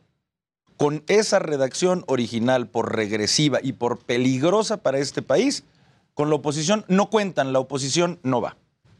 ¿Toda la oposición está junta en ello? Casi te lo puedo asegurar. ¿Sí? Es más, le quito el casi. Lo aseguras. Así como, así en estos términos. Porque, a ver, hay que cambiarle, supongo, incluso más que una coma, ¿no? ¿Cuáles, ¿Cuáles dirías que son los cambios fundamentales que se le tienen que hacer a esta reforma? Mira, si- sinceramente, eh, Adela, nosotros lo que vamos a tener es una propuesta alterna.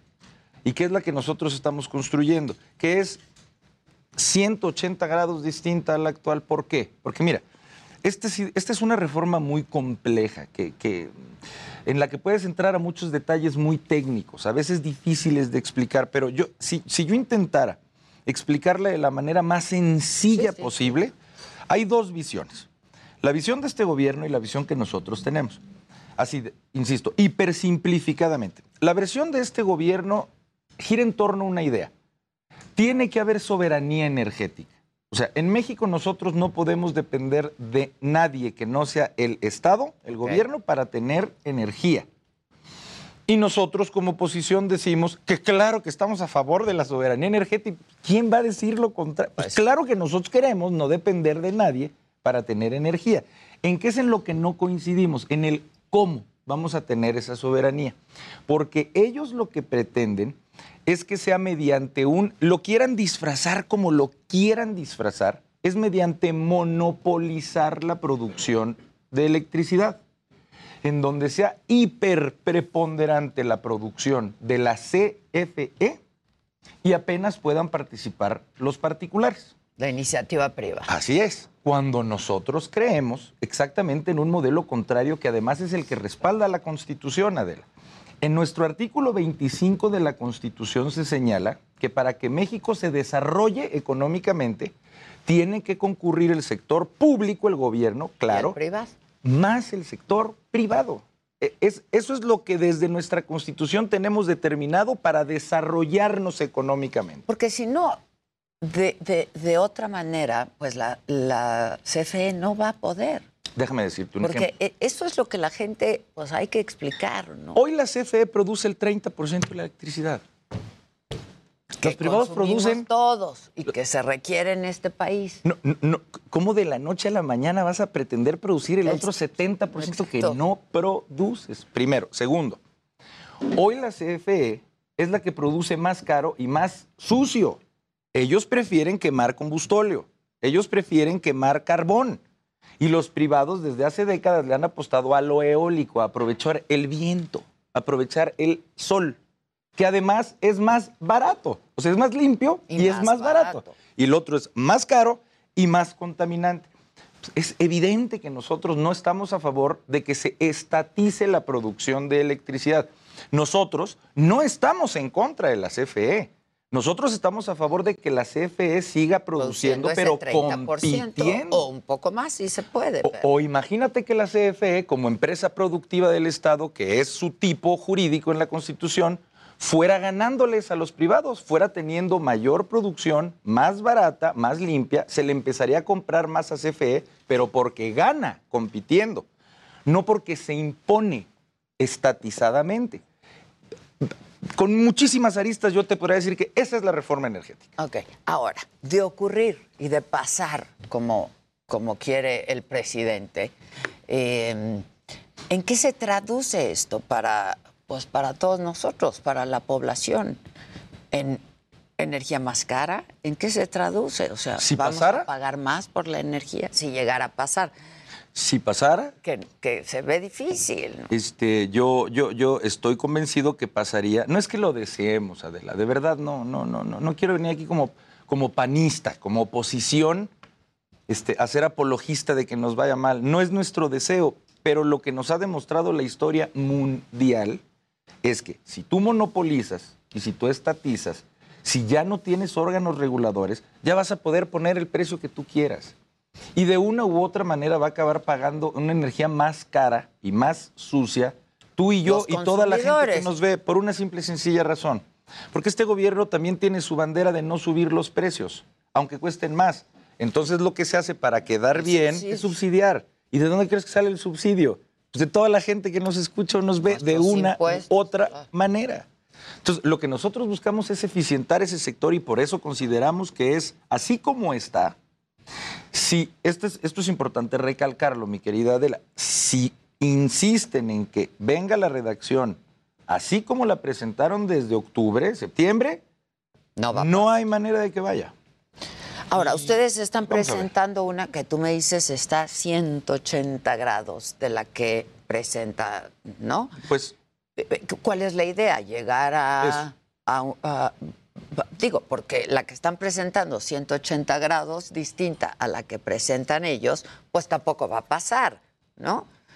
Entonces, ¿cuál es la idea? Mira, nosotros sí queremos, y te, lo, y te lo digo en serio, antes que nada, igual que como lo hemos venido haciendo en esta legislatura, tener una propuesta alterna porque no queremos dar eh, una impresión distinta a lo que es nuestro papel como oposición.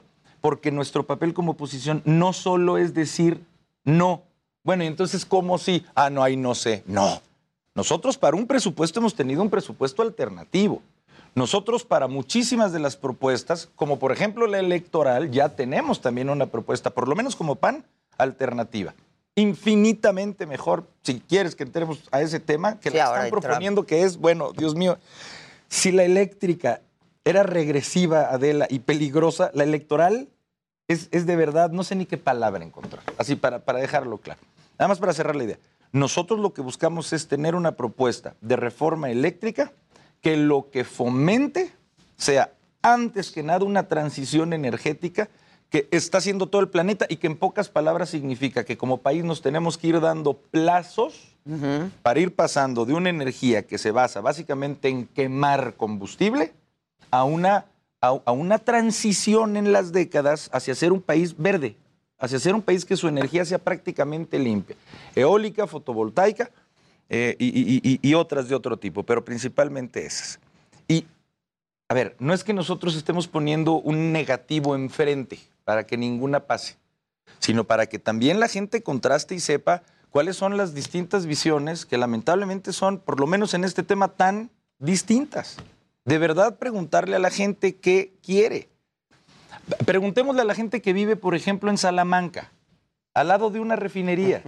¿Qué prefieren ellos? Si seguir viviendo al lado de una refinería o que tuvieran este, un campo de, de paneles solares.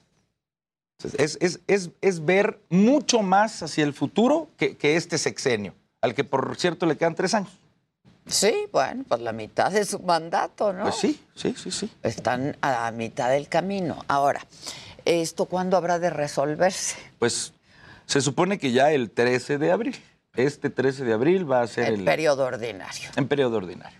¿Hay presión por Morena para que así ocurra? ¿Que pase en el ordinario? Incuestionablemente. Lo reconocen ellos, lo han dicho. Nos ya se dijo, ya se dijo que tiene que ser en este periodo y nosotros ya sabemos que es la palabra de una persona que aunque es otro poder, le da instrucciones al que se supondría que debiera de ser otro poder. Claro, claro, claro. Pero bueno, Son los poderes en nuestro país. Ahora habla- hablemos de, hablemos de la electoral, la reforma. mira, a ver, nada más, yo, perdóname. no, no, hablemos. sí. Este, a ver, nos dicen, igual, siempre, sin conocer un documento, nos dicen en una mañanera, en pocas palabras, que los que deben de ser árbitros, que son dos grandes instituciones, el Instituto Nacional Electoral que organiza las elecciones y el Tribunal Electoral, que es el que si hubo algún conflicto derivado de una elección, pues como juez resuelve. Se disputa ahí. Que los que los componen, que son consejeros del INE y magistrados del Tribunal Electoral, ahora deben de ser votados por elección popular. Casi, casi convertirse en algo así como diputados o senadores o gobernadores, en donde toda la gente tenga que votar.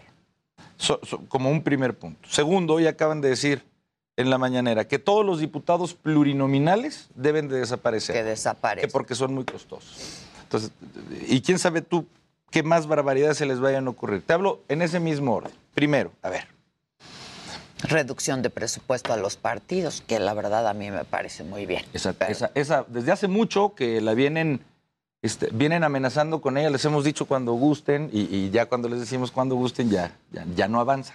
A ver, pero lo que te quiero decir Pues porque necesitan lana para las elecciones y a ellos les llega mucha lana. más que lo doble que todos los demás. Yo, yo, a ver, en, en este orden, ¿cómo puedes pretender con el argumento de decir que los consejeros del INE o los magistrados de un tribunal deben de ser electos popularmente porque deben de ser imparciales? Cuando lo, lo- lo que lamentablemente a veces más parcializa una decisión es una votación. Pues en una votación escoges a alguien o del PAN, o del PRI, o de Morena. Es, es decididamente, perdón la redundancia, tu decisión de elección entre a veces polos, entre, entre opuestos explícitos, opuestos explícitos. Némesis. ¿Tú, tú crees que, que- que- que las personas que si se llegara a este, este esquema al que desde ahorita también lo hicimos, bajo ninguna circunstancia se va a llegar porque también es constitucional y porque tampoco va a pasar por la oposición y necesitan a la oposición para que pase? ¿Cómo pueden pretender hacerle creer a la gente que se desvincularían personajes, por ejemplo, a Morena? No hay manera. Por favor, si, si con esta revocación de mandato, que se supone que debe de ser un ejercicio meramente ciudadano, donde no haya propaganda, en donde de a de veras sea espontáneo es el que la gente vaya a participar y veamos cómo surgen 10 mil espectaculares y que a la hora en que les preguntamos, oye, ¿quién los pone? Nos digan, ¿quién sabe? La gente. Yo no sé quién No, los la poniendo. gente. En nuestra cara. Im- imagínate. Y, y segundo, por los plurinominales, que yo sé que es un tema como escabroso, pero tenemos que decirlo tal cual. Mira, los plurinominales, Adela, tienen Y- Y mucho... para, en beneficio de la audiencia, pues no, no, no van por el- no van, no van por voto popular, ¿no? Sino por, porque el partido este, pues, tiene esa prerrogativa, digamos. Todos los partidos la tienen. Sí van De por- nombrar a sus pluris, ¿no? Sí, sí, sí van por voto. Mira, eh, eh, es, es obviamente... Pero un- por voto del partido. Más o menos, mira, te, te platico. Es muy popular decir, como lo dice el presidente, ¿para qué sirven los pluris? Este, ¿Para qué mantenemos a 200 diputados Que haya plurinominales? representación, ¿no? Yo- Porque yo- si no, Yo quisiera compartirles qué es un diputado plurinominal. Supongamos que tú vives en un distrito en donde votan 100 personas. Y supongamos que está así el de Morena, voy a poner un ejemplo, y así el del PAN. El de Morena ganó por 51 votos y el del PAN tuvo 49 votos. Solamente puede ganar uno. Pues ganó el que tuvo 51 Sí, votos. sí, sí, sí. Pero en ese distrito, la mitad de las personas votaron por otro partido, distinto a Morena. Bueno, esta representatividad a nivel nacional es la que se abre para que haya una representación real de las minorías. Si por algo fue creciendo Morena, fue precisamente por un esquema de representación proporcional. Y, la gente cuando va a votar, vota por tres personas, cuatro personas, pero atrás hay una lista que se supone que también, no se supone que también la votas por ese partido. Entonces, decir... es por el partido en ese caso. correcto. Que de pronto es una simulación también, porque hay un peleadero ahí para ver quién aparece en las listas, ¿no? Pues según el partido. Según el partido. Hay unos que se pelean más que otros. Pero pues se pelean en todos, ¿eh? En realidad. Estas famosas listas de los pluris, que si vas en primer lugar, que si vas en segundo, porque dependiendo el lugar que estás en la lista, ¿Entras o no? Sí, claro. entras o no entras. Pero bueno, eh, es importante que estén para que el partido tenga una representación también. Claro. Sin duda, sin duda. Son derechos de minorías. Se- e- existe no solo en México, existe en muchos países para decir, bueno, si hubo quien ganó, pero a veces alguien no gana con un 90%. A veces alguien gana un punto, por un punto. Y se tiene que representar proporcionalmente a toda esa a, gente. toda la demás Toda la gente que votó por otra opción. Exacto. Ahora, ya tocabas el tema de la revocación de mandato. ¿Vas a votar? Yo no. No vas a ir. Yo no. ¿Por qué? Porque yo lo he dicho desde un principio, así lo pensamos desde mi partido y desde muchos otros este, espacios, que esto es una manipulación de la ley, de lo que realmente es una figura importante, eh, de lo que realmente fue un avance muy, importante, que era establecer en la Constitución, en la fracción novena del artículo 35, una revocación. La de figura de la revocación, importantísimo. se convirtió en una campaña de, de una persona que no tendría ver, la por qué estar en revocación de mandato generalmente la pide la oposición, Por favor, ¿no? ¿dónde estamos? A ver, esto es un cuadro de Dalí. A ver, mira, la revocación de mandato es precisamente para cuando alguien que lo está haciendo terriblemente mal y que la mitad del país ya dice, no puede ser que siga esta persona, sea el derecho de la, de la gente inconforme el empezar a reunir firmas para pedir que se vaya, no que se quede. Esa debió de haber sido la pregunta. ¿Quieres que se vaya sí o no? Sí es que se vaya. No es que se quede. Y ellos voltearon al revés la- las cosas, lamentablemente avalado por una Suprema Corte de Justicia que les permitió que la pregunta, Sí, sí, sí. absolutamente contrario a la Constitución, en lugar de preguntar, ¿quieres que se vaya? Ahora la ¿Quieres pregunta sea, se? ¿quieres que se quede? Sí, sí, sí. Y que todas las firmas, en lugar de que fuera ciudadanía inconforme, las consiguiera su partido. Digan lo que digan, su partido. Que además el resultado no va a ser vinculante. Ni de chiste. Según O la Constitución tiene que haber el 40% del listado nominal, esos son 36 millones de personas. Pero aunque las obtuviera, no va en este, en este, en esta administración, no entra para esta administración. A ver, nosotros lo que estamos convencidos y que irónicamente Adela ahora ya los tiene muy preocupados porque lo que ellos quieren vender es el hipertriunfo. 99% versus 1% quiere que se quede. Sí, nada más que ahora lo que nosotros calculamos, y ellos también, y lo saben, es que va a haber realmente una muy baja participación. Y entonces yo creo que su narrativa de, Bueno, de vamos gloria... a ver el músculo de Morena también. Vamos ¿no? a ver. Vamos a ver el músculo de Exacto, Morena. pero lo que te puedo asegurar es que eso es lo va vamos a ser ver, ¿eh? Muy interesante, ¿no? Y, y va a arrojar datos muy importantes tanto para Morena como para la oposición. Correcto. ¿No? Pero yo me anticipo, lo único que vamos a ver es eso, el músculo de un partido. Exacto. No, no vamos a ver una participación ciudadana. músculo y la base de un partido, que es la que va a ir a votar, ¿no? Exactamente. Sí, va a estar, A ver si no se les acaba este para de- decirlo menos, va a estar interesante, ¿no? Así es. Ahora, este, esta reforma electoral y ya finalmente, este, pues lo que está proponiendo también es desaparecer al INE y al tribunal, que eso es bien delicado para la democracia en este país, para la democracia de cualquier país, pero pues a México nos ha costado mucho llegar a esto, eh, que es perfectible, sí, sin duda, pero pues está garantizada. O sea, el INE es ejemplo, ¿no? De cómo hacer elecciones en otros países. Claro. Mira, para nosotros, Adela, esta es la máxima muestra de intolerancia por parte de este gobierno. Y nosotros lo hemos dicho y lo seguimos diciendo y lo vamos a seguir diciendo ad nauseam. Nosotros vamos a ser defensores a muerte del Instituto Nacional Electoral.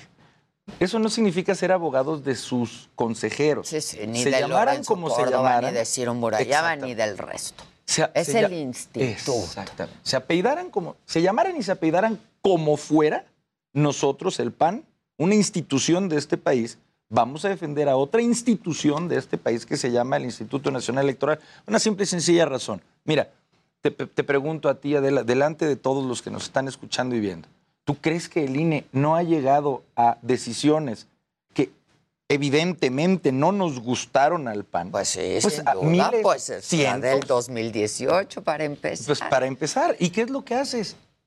Pues lo aceptas. pues sí. Porque mira, si tú aceptas tener un equipo de fútbol, aceptas que hay reglas y que hay un árbitro. Y aunque te enojes por un fuera de lugar, es fuera de lugar, es una regla y hay un árbitro. Y que en medio de la polarización más grande provocada por ya sabes quién, ahora se pretenda meter con el árbitro, que además es el mismo que les dio el reconocimiento de su triunfo. A ver, cuando ese mismo árbitro no le permitió el registro a un partido que se iba a constituir, que obviamente iba a ser de oposición, ¿cuál fue la reacción del presidente? Sonrisita, hasta grabó un video. Ahí el INE actuó magníficamente. Ah, pero si toma decisiones de que una candidatura no sea posible en un estado porque a un precandidato se le imputa algo, entonces es, es- entonces es politiquería. Entonces es, es maña, es, es moverle, es manipular y, y el ser traidores a la patria, porque ya vivimos en un país en donde pensar distinto a él es prácticamente ser traidor a la patria. Nosotros también, Adela, vamos a tener nuestra propia reforma electoral en cosas que de a de veras creemos que en serio se ocupan para avanzar como país. Por ejemplo, nosotros, PAN, vamos a proponer ya que haya por lo menos el albor de un voto electrónico, como pasa ya en muchísimos países. Segundo, que haya una segunda vuelta electoral. Que, el que sea presidente también desde hace tantos Claro. años en este país. ¿no? que el que sea presidente, aquí puede ser presidente con el 15%. Sí, sí, sí. O sea, se- que, que el que nos presida, la mujer o el hombre que lo haga de a de veras, tenga por lo menos la mitad más uno. Tres, que haya una elección primaria, que los candidatos puedan, además de muchos otros métodos, escogerlos la gente, no solo las cúpulas partidistas como tú ahorita mencionabas y que creo que es la inercia hacia donde nos tenemos que ir. Entre muchas otras cosas, que no haya ya sobre representación ni subrepresentación, que se regulen las declinaciones de las candidaturas, que se regulen las reelecciones. Eh, pero nosotros, antes que nada, en términos electorales, lo dejamos claro. No hay manera de que pasen con una reforma constitucional que sea nuevamente una reforma de destrucción. La eléctrica es una Todo lo que reforma se ha logrado, ¿no? 50 años de construir para dos segundos y un plumazo de destrucción. No hay manera. No, no va a pasar. hay manera. Ni No, la eléctrica, vienen, ni la electoral.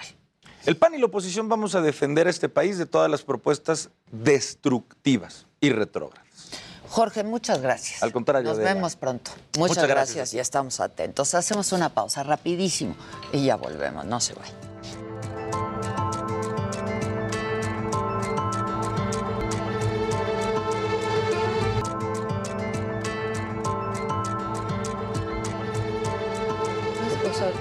Pues nada más Vicente. lo de Vicente Fernández. Bueno, pues ya estamos aquí con media mesa. Media. Mi- Exacto, esperando al señor Zavala, pero... Pero la, la buena, la media pero buena. La media buena. Rafa Pérez Gay, ¿cómo estás? ¿Cómo te va de la ola, Maca? Hola, Rafa. Oye, pues es que justo hablaba yo con, eh, con Jorge de la reforma eléctrica, de la reforma electoral, Sí. ¿no? de la revocación de mandato. Y hablábamos en el corte de si tú vas a votar o no vas a votar. No, yo no voy a votar. Ya llegó. Ah, ya, ya va Ya chifló. Anda míralo. chiflando desde que entró. Mira, con su casco y aquí como si nada.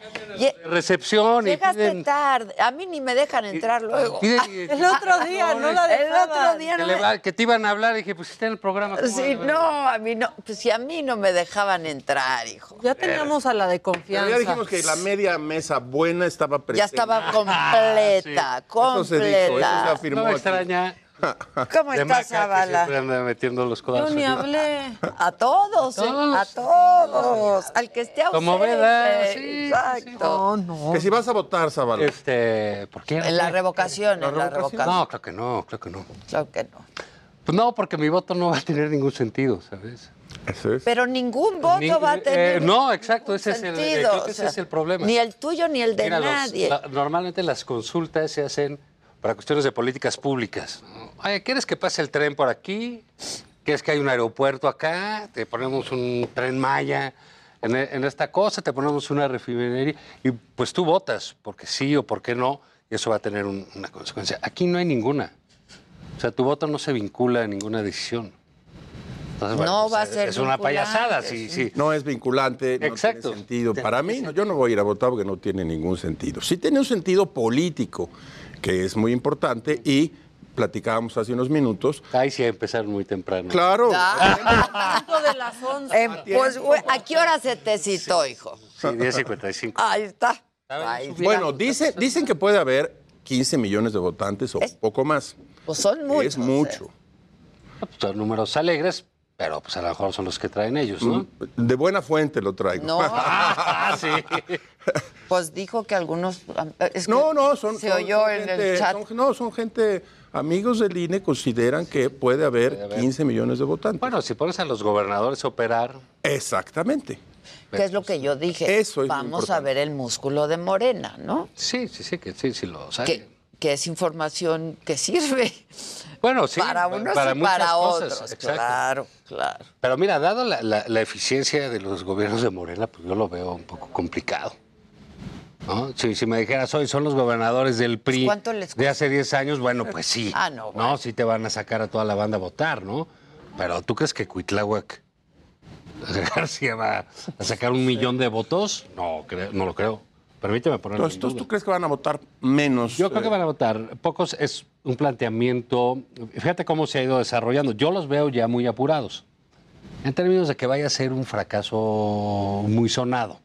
¿no? Ha ido cambiando el tipo de propaganda que se ha hecho sobre el asunto, que empezaba con preguntas que nadie entendía. Sí, Entonces, es- es lo que y ya ahorita lo que tenemos es una abierta propaganda electoral.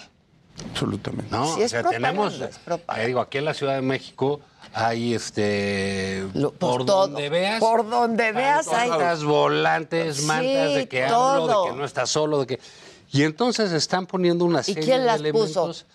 Pues yo creo ¿Quién que la sabe la gente, ¿no? no? o sea, ciudadano. la gente, A ver, dices, la "Híjole, ¿qué gente haré que hoy?". me quiere. Ah, ya sé, voy a poner una manta que diga AMLO no estás solo.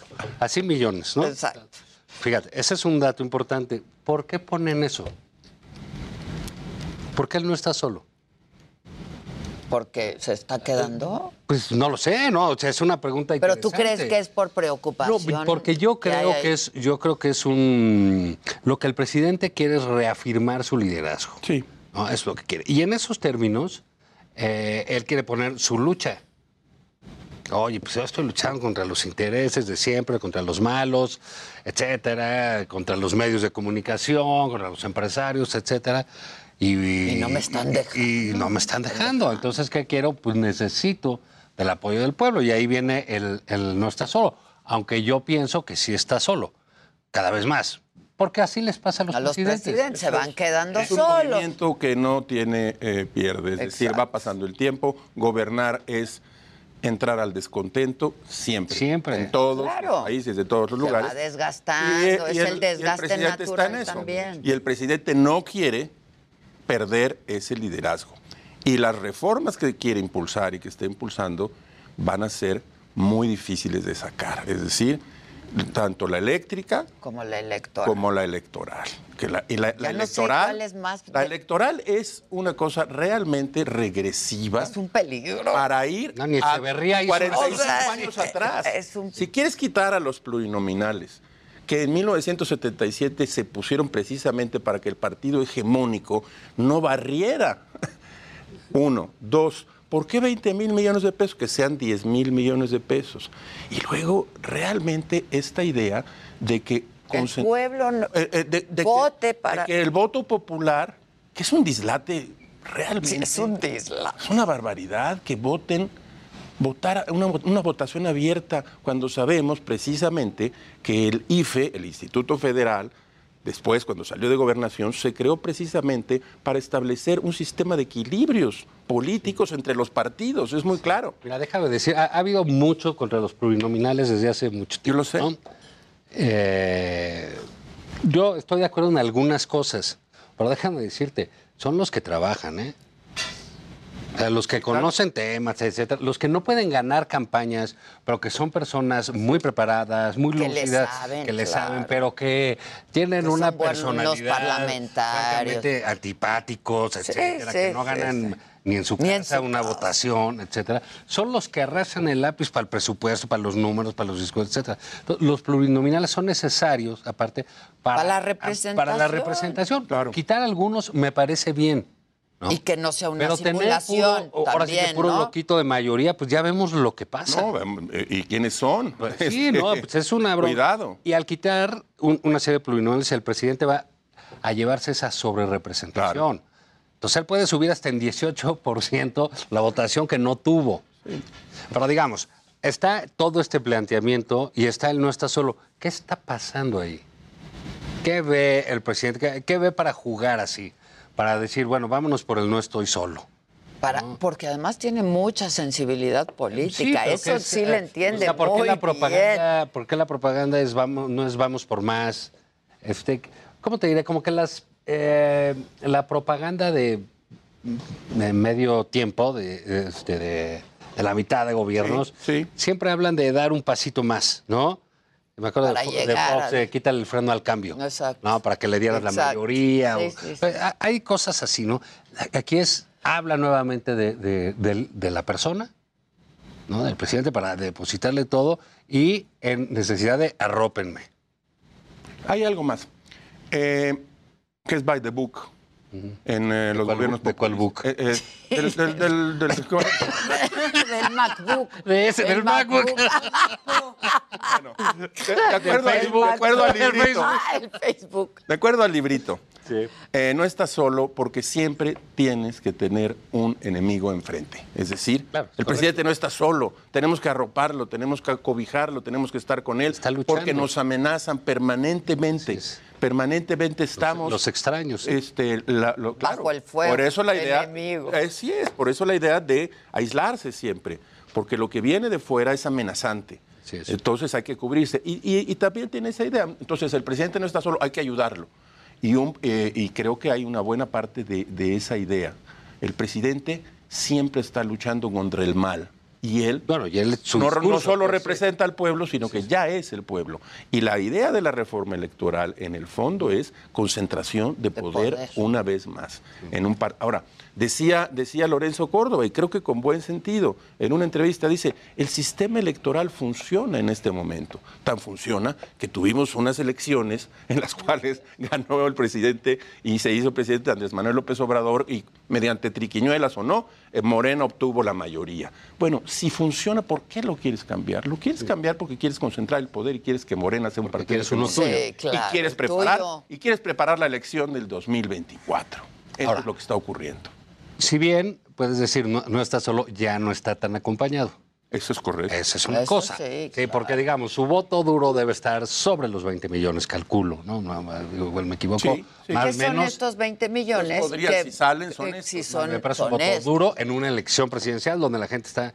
Sacar a la gente a votar es, tiene una complejidad fuerte. Muy fuerte. ¿no? Y Cuando vas a elegir un presidente, por eso son las, las concurrentes, por eso se juntaron, porque sale, ahí sí sale toda la gente. No sé cómo le van a hacer ahora. Pero eso significa que va a perder en promedio la mitad de su votación. Sí. Que era voto blando de 10, 15, eh, 15 millones. También si empezamos a hacer cuentas de los que se han ido por voluntad o porque los corrieron, o porque los golpeó, o porque los alejó, o porque estos colectivos ya no, ya no creen en él. O fueron por el desgaste natural. O por el desgaste natural, pues sí está más solo que antes, ¿no? ya incluso se fue el bodoque a Houston. ¿no? Ya, ya luego allá, ¿no? Pues ya está Gertz más aislado, ¿no? Eh, eh, eh, que él, en fin. En lo que sí parece que está solo es en la batalla política, porque la oposición, permítanme que saque este tema, es una pena lo que sucedió en el Senado el día de ayer. Sí, claro. Sí. Y no es la primera vez que faltan a, a- a votaciones importantes. Lili Telles, Josefina Vázquez Mota, eh, Osorio Chong. ¿Y quién se Eh, preside? eh, Claudia y quieren ser presidente y quieren... eh, Pues, hombre, por por eso se ríe del Lego. El Lego era, una buen- era un buen meme. El, el- el- Claro, claro. El meme estaba muy para allá, hacer una maqueta. Y ya Sí, se- se- pero el Lego estaba Pero el muy Lego pues, estaba sí, muy simpático. se me hizo- muy. cuando ya lo vi, todos de dije, hacer, no, pues Buena órale. ocurrencia. Sí, sí, Pero ya, ya, ya es pa- Y luego no van a votar. Todavía decía la señora, la senadora Telly, soy, es que si, eh, esto no hubiera cambiado con mi voto. No, pero tú tienes que estar ahí para no. votar. Es tu Pues trabajo. para Es tu eso trabajo, estás, para eso, para estás, eso te No para pagamos. sacarte el selfie claro. con el idioto del presidente del PAN, ¿no? Entonces, en ese sentido, pues el presidente sí está solo. Es el que sabe hacer campaña, es el que sabe llamar, Sí, es el que claro. sabe estar incitando y provocando el debate. Y lamentablemente tenemos esta posición que cuando se le necesita, y lo digo porque lo, lo vi en redes sociales, un desencanto de la gente que, que, que es oposición, Sí, en el sentido claro. virulenta o no, pero que está ahí este, dándole duro, un desencanto sobre las de la señora Teis, que un día antes estaba disparando con el arco, ¿Qué tal? luego le salieron siete hernes, o sea, no sé, siete Sí. flechas, hubiera dicho, bueno. Pero fíjate, Juan, si lo que Pero dices es, pero- si lo que es dices es delicado cierto, esto, ¿eh? Josefina Vázquez No, es muy importante. tampoco votó la otra vez y dijo que también Con estaba la enferma. Bueno, ¿sabes qué? Que se quede tu suplente y ya Y vete que al hospital, internate dos claro, meses sí. y Sí, claro. hazte un Y ya- overhaul y, ya estés sal de bien, ahí. ya Pero- regresa sí, a ya, trabajar, pero voten. ¿no? Si lo que dices es cierto, ¿Dudas lo que vamos a- eh, no lo dudo. Pero si fuera cierto en un, en un escenario político, lo que vamos a tener son unas elecciones muy competidas.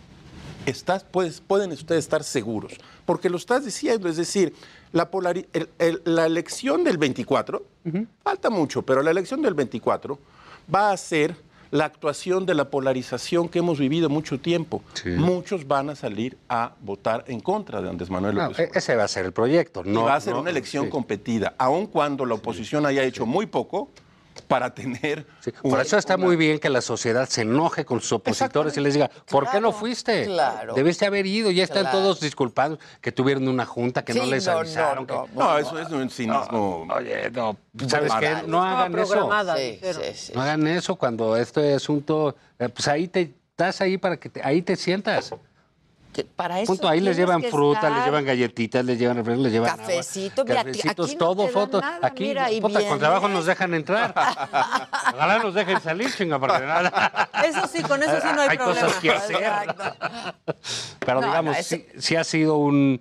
Hay un es desencanto, hay es un parte del éxito del presidente. Todo- tienes que hablar de él porque no puedes hablar de los, De los otros, porque no hay otros. materia. Sí, No hay. estoy de Se diluye. ¿Sabes quién es un buen opositor? Sin querer serlo, sin intentar serlo, pero lo ha sido. Lo acabas de decir, Lorenzo Córdoba. Sí. Sí, Digo, y, y es se ha opositor llevado porque el presidente ya lo puso, Claro. lo hizo. Lo, lo- opositor. lo puso ahí. Lo, lo puso ahí y le, le- le puso ese discurso incluso, ¿no?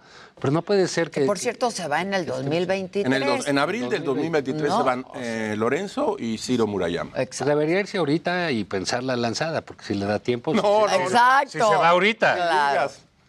Ahorita. Ahorita. ¿No? Sí, por- ahorita, por, ahorita. eh, por el tiempo. Sí, sí, sí. Pero digamos, está complicado esto del, del, del- del no estar solo. Yo sigo sin entender por qué acabó en eso, pero sí creo genuinamente que va a haber gente que salga a votar eh, en, ese, eh, en ese llamado, ¿no? De, Sí, que yo no también. Hay que cobijarlo, de que no hay está que Sí, cobijarlo y que sí...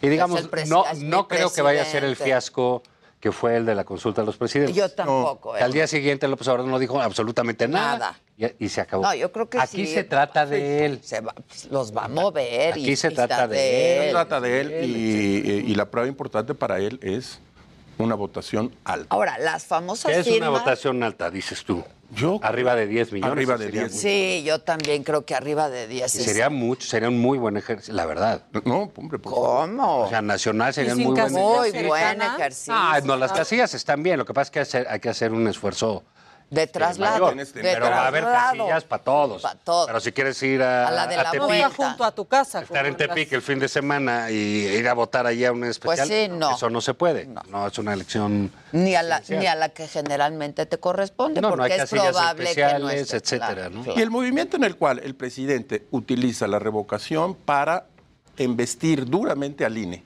porque de eso se ha tratado. No lo hicieron, no lo quisieron pagar, no tienen las casillas, Lorenzo Córdoba. Entonces hay un movimiento interesante político, el presidente es... Y el tribunal, ¿eh? No, tiene no un olvidemos- tremendo. Y el tribunal. El, el y el tribunal, Y el tribunal. el tribunal muy bien también diciendo, oye, Incluso el presidente se tomó la foto porque... Y yo, fíjate que cuando dije que, bueno, tiene que publicar esto si no meten, arrestan a Jesús. Ah, sí. Sí. Cosa que la verdad le hubiéramos pobre- la disculpado. niña, no, todos le hubiéramos claro, disculpado. claro. Lo hubiéramos comprendido que se le hubiera traspapelado. claro. Y, arrestaron a Jesús. y a la pobre de Jessie. Y a que la No sabíamos ni quién era, pero ya. Y que sabemos ahora ya sabe, gana. ¿no? La pobre Gana bien, ni pobre. No, gana, debe ganar más que tú aquí, ¿no? Bueno, en fin, no es grilla. No se trata de eso, el trata punto. de eso. Y dicen que es Jesús. No creo, ¿eh? Dicen, pero mira. Yo Que tampoco más que creo. Maca, no. No, no, ve nomás. Ve nomás. pues. Me heredó Adela el saco. Oye, pero fíjate, eh, el, el- el tribunal en eso ha sido, es un tribunal que venía de muy mala fama. Sí, es verdad. Y que empezó de muy mala fama. Se recompuso y que se recompuso muy y bien. está haciendo, y está tomando decisiones. Está toma- está haciendo otra su que trabajo. tomó eh, eh, dura, no sé, fue eh, que Morena se quedara con Salomón Jara. Jara.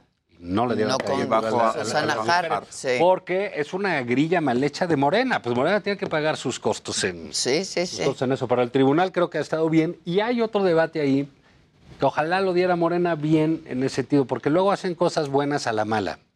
Que a mí me parece esto de cambiar el asunto de la propaganda este, e impedirla. Yo creo que los presidentes tienen derecho y los gobernadores Yo creo lo a defender que sus todo proyectos de manera claro. abierta, sistemática Sí. y, ¿no? Sí, libremente. sí, sí, yo y también. nuestra democracia sobreregulada, en la cual participó toda la oposición y eh, López Obrador, por Estaba supuesto, ahí, claro. están ahí sobreregulándola, pues sí, hay que hacerla, pero no dos semanas antes de la revocación. Claro. ¿no? Entonces ya más ni menos. suena a desesperación, insisto, ¿no? Sí, suena a desesperación.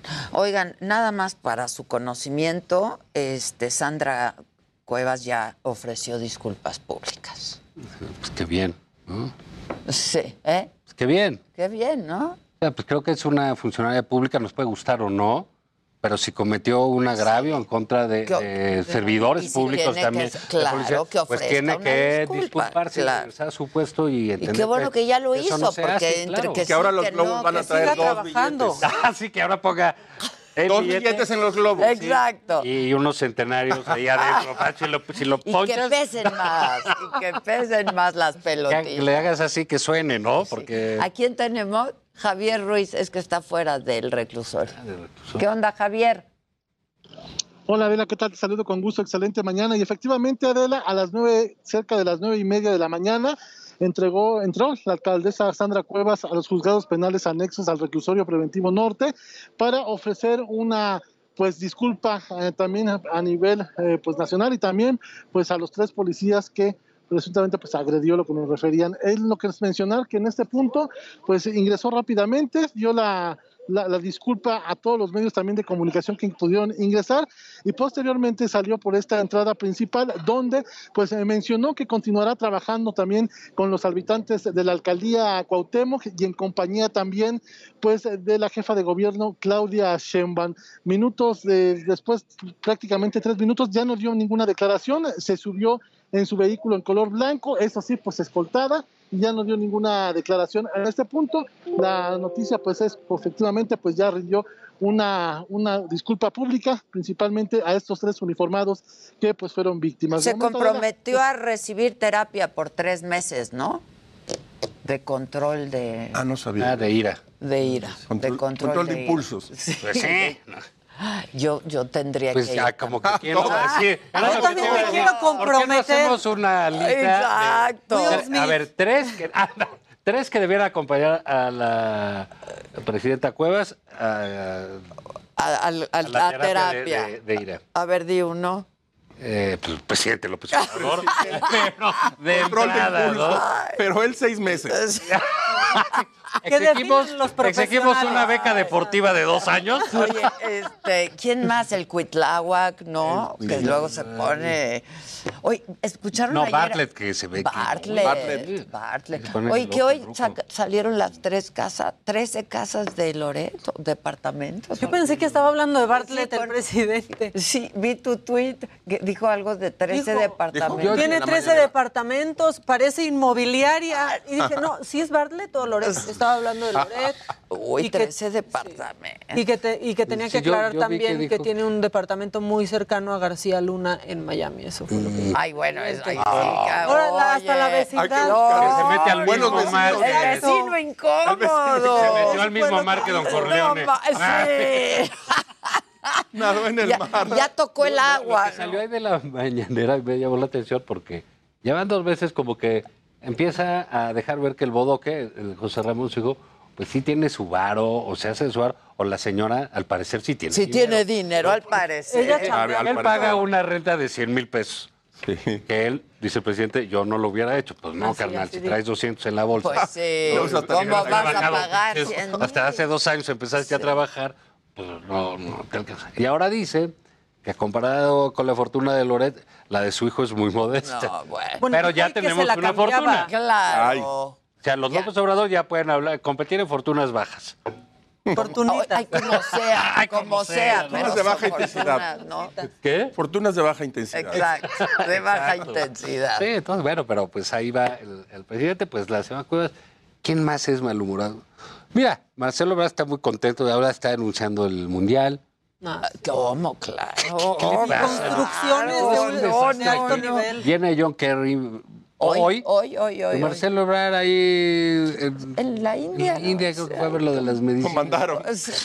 Sí, Lo mandaron. Fue a ver el No, edificio o a lo mejor él que nos a lo enseñaste. mejor le sabes que El mejor me voy aquí. edificio, ¿eh? Mejor me voy. Mejor me voy, dice Marcelo, porque hay puro oso. Luego siempre le toca que España, Apagar que los Austria, incendios. sí, Sí, que sí, sí. ellos poniéndola, "Ah, es una invasión a Ucrania y el presidente, no, hay que, hay siguiente- que estar apoyando a todos. Aquí no hay espías. Que me demuestren que hay espías. mejor se fue para allá este Marcelo. ¿Y, y escucharon a David Monreal ayer? Ay, pobrecito. Gobernador de No, pobrecito Zacatecas. Pobrecito Qué cosa. Zacatecas. Es impresionante el nivel de violencia eh, que, que vive. Zacatecas en tan poco tiempo. Impresionante. O sea, estalló las masacres eh, diarias. Bueno, en general el problema de la violencia en México es no solo grave, es una de las grandes tragedias de la historia en México, hoy en día. Sí.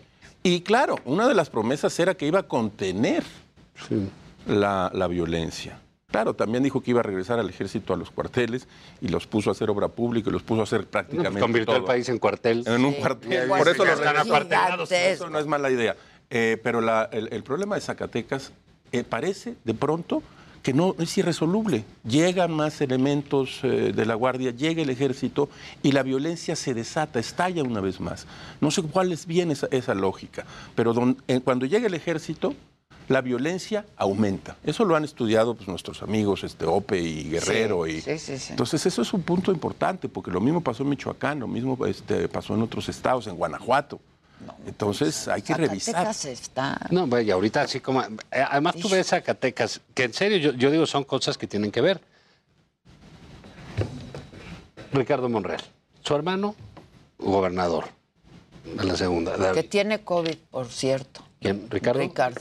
Y, y luego... eh, O sea, te valió, te valió siete. no, pues que se mejore. Pues sí, saludos Ah, desde no, No, debe estar vacunado y debe estar eh, Sí. síntomas leves. Leve. Seguro no está en Zacatecas. O sea, no corre peligro No. su vida. ¿no?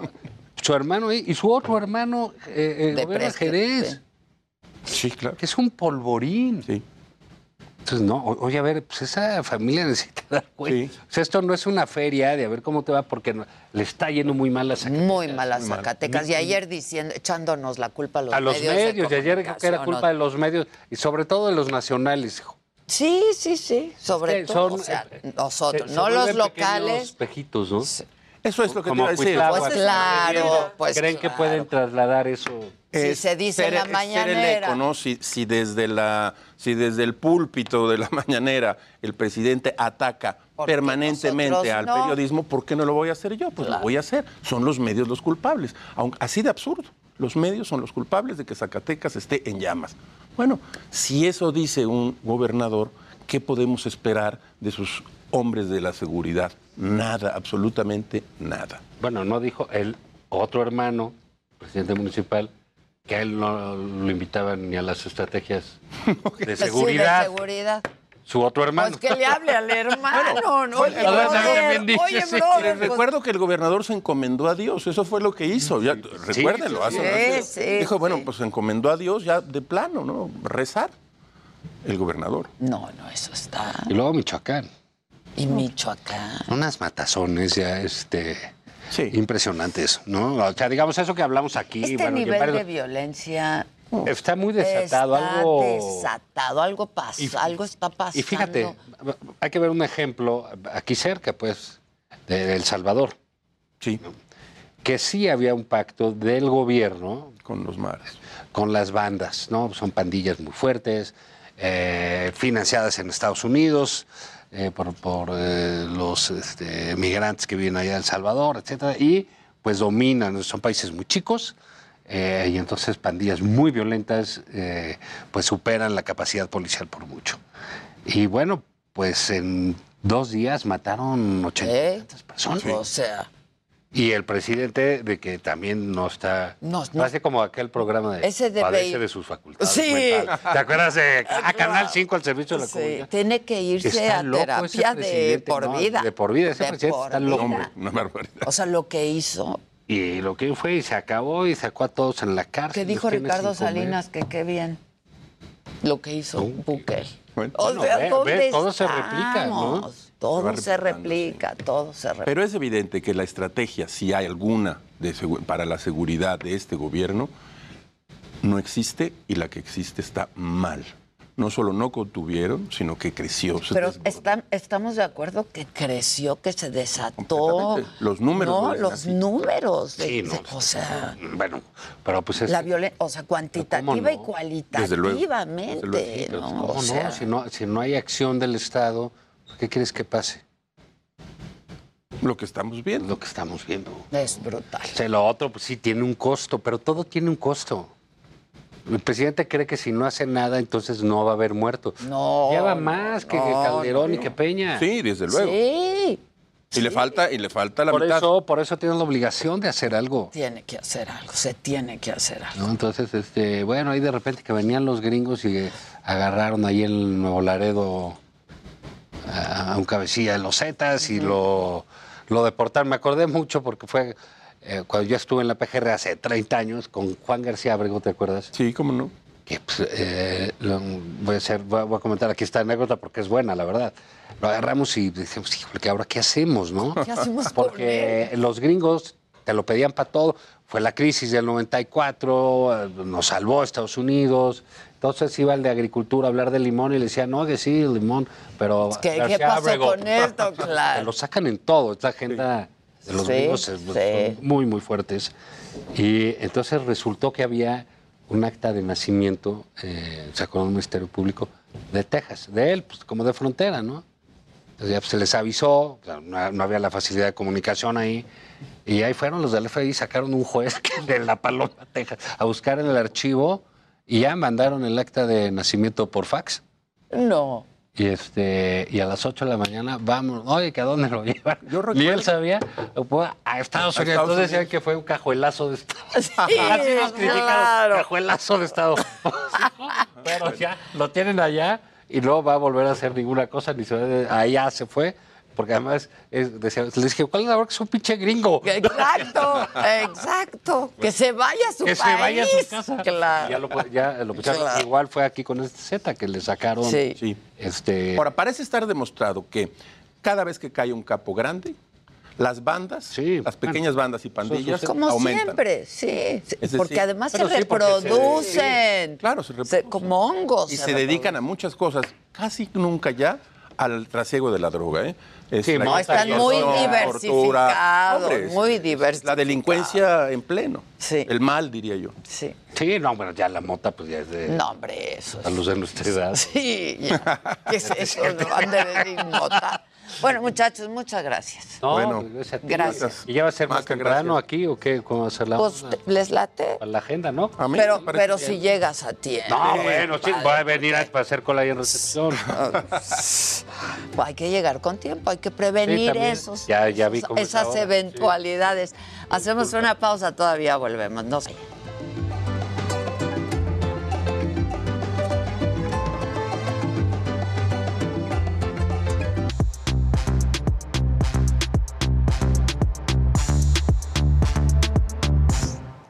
Ya regresamos.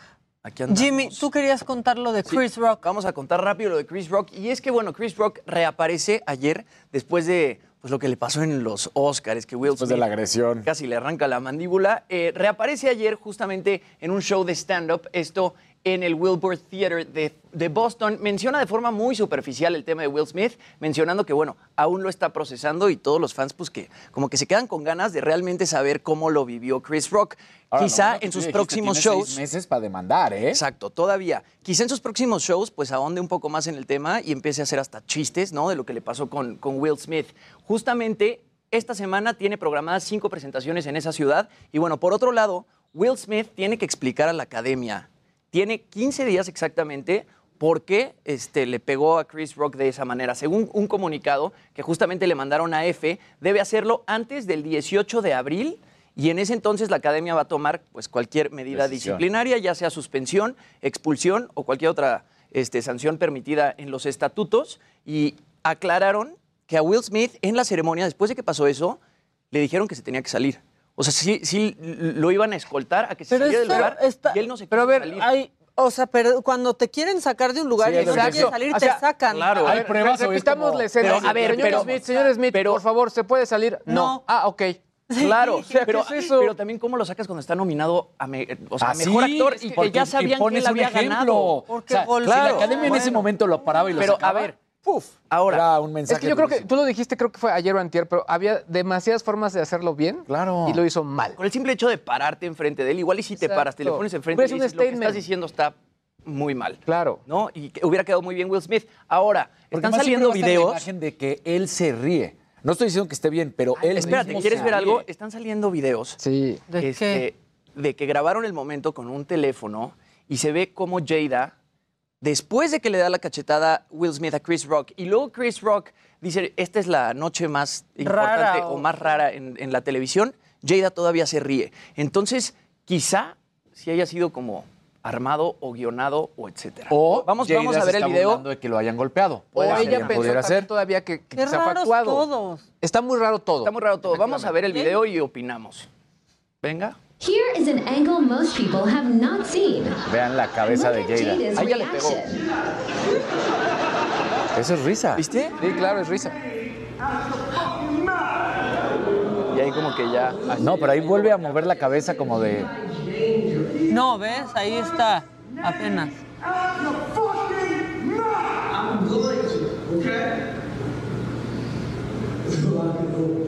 Vean el silencio en el Dolby Theater. Parece velorio, pero Exacto.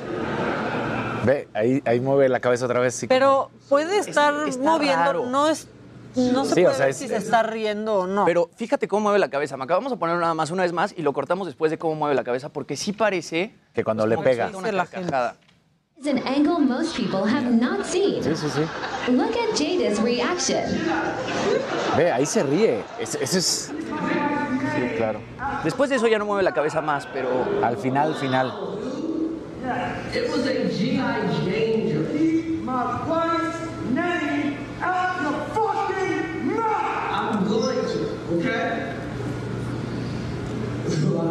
No se estaba acomodando, o sea, es que no se puede ver de perfil para saber si sí se estaba carcajeando. Sí, no. pero sí parece un movimiento como de Como de risa. Sí, ajá. O sea, parece el clásico momento de cuando te No ríes. se le ve la cara. está muy raro. ¿No? Pero pues que estén saliendo este tipo de videos, quién sabe, y creo que la academia quedaría súper mal parada si algo como esto fue guionado, ¿no? Y se les salió de las y lo manos. negarían. Y, Porque como dices, Sí, ahora sería peor. Si ahora, Quedaría si ahora... Si ahora aceptan Claro. que fue armado. Sí, exacto, por sería un tema de, de rating. Exactamente. Sería padre. que Entonces, sí, que sí subió el rating. convenido pero- a Chris Rock muchísimo Claro. con el precio de sus boletos. Sí. No sé cuánto dijimos ayer, pero subieron más o menos el 200%. Creo que estaban en cuarenta y tantos dólares y terminaron costando como 300. No, no, sí, o sea, 8 mil pesos, pero bueno, eso en la reventa, entonces tampoco está teniendo él el beneficio directo. Exacto. Claro. Porque ya- más bien se agotaron al precio que los pusieron ellos y los revendedores, Sí, que los hay revendedores miles son de los que páginas en Estados Unidos, exacto. Sí, sí, son los que están ganando. beneficio. Igual imagínate, toda la viralidad que le dio ese momento, pues sí le va a retribuir de alguna forma a Chris Rock. Sí se vendieron más rápido los boletos de su gira, Sí, eso claro. sí pasó. igual abre ¿Han más visto el fechas. documental de Chris Rock en su también está en Netflix? No. E- Estaba muy fuerte porque él pasó por un momento de abuso de sustancias, también fue una persona, él dice, me, me tuve que reconstruir, me ayudó, por ejemplo, Adam Sandler, que ha sido de sus mejores Lo amigos. apoyó también. O sea, sí fue un momento oscuro de, de su carrera cuando él lo dice, yo estaba en el tope y pues, ya sabes. Sustancias, Netflix. Abusos, eso, sí, de Chris Rock. Y entonces ahorita tú lo ves y, y dices, pues el cuate sabe también lo que es estar del otro lado. Pero sí, como, como veíamos también ayer, Jim Carrey diciendo, pues yo lo demando hasta por 200 millones de dólares. Claro. Y tiene el tiempo para hacerlo. Si está pensando todavía, dice, igual y a la mera hora... Sí. Y es eso que arruinó el mejor día de la vida de Porque él muchas no ha sacado un comunicado. No solo el No. suyo. Chris Rock no ha sacado algo oficial. Nada. No, Nada. no, oficial no. Nada más lo grabaron ayer en, en el show este de stand-up, ni siquiera video, nada más escuchaba unos audios como que menciona un poco, les dice, ¿cómo les fue el fin de semana? Y se ríe, ¿no? Así como, pues mi fin de semana estuvo del Sí, eso ya es un punchline. Claro, Will exacto. Todo el mundo sabe. Exacto. Y Pero en no lo mencionó bien. Que en la casa de, de stand-up, la clásica ahí en, en- en Estados Los Unidos, Ángeles? en Los Ángeles, gracias, que pusieron la imagen de Chris Rock en el, ya sabes, donde está, En la marquesina. en la marquesina, gracias, se me fue la palabra, que ahí pusieron la, la imagen de Chris Rock, así como de We're With You. Pues sí, híjole. Bueno, Es a que ver. sí, esa imagen del video que nos pasaba ayer Jimmy de, en, en el post, de un poco cómo está Chris Rock, pues la incomodidad que Claro. esto genera, ¿no? Si, si la audiencia le genera una incomodidad, imagínense a él. Claro, ahora lo que estaría bueno es tener uno de esos momentos de antes de que se parara Will Smith a pegarle a Chris Rock, ¿no? Y de, de- pues de la Sí, interacción pero que de tuvo con frente. Jada. Exacto. Sí. Exacto. Porque sí se está riendo con el primer chiste. Los Sí, dos se está están riendo. riendo. La verdad es que sí. Jada voltea los ojos, se va la cámara a- otra vez a Chris Rock y de repente ya vemos pararse a Will Smith y ya no vemos La graviada dejó de existir. Esa es la, eso también es lo que está terrible. Sí. ¿No? Bueno, bueno, ¿Qué pasó con Coldplay? Coldplay. Pues nos sigue sorprendiendo, aparte de que están dando unos shows espectaculares, primero en Monterrey, luego en Guadalajara, y ahora van a empezar en la Ciudad de México. Ayer resulta, bueno, primero en Monterrey, cantaron el corrido de Monterrey. En Puerto Rico habían cantado una canción de Juan Luis Guerra, y ayer invitan a Fer de Maná en el Estadio Acrón de Guadalajara y cantaron juntos Rayando el Sol.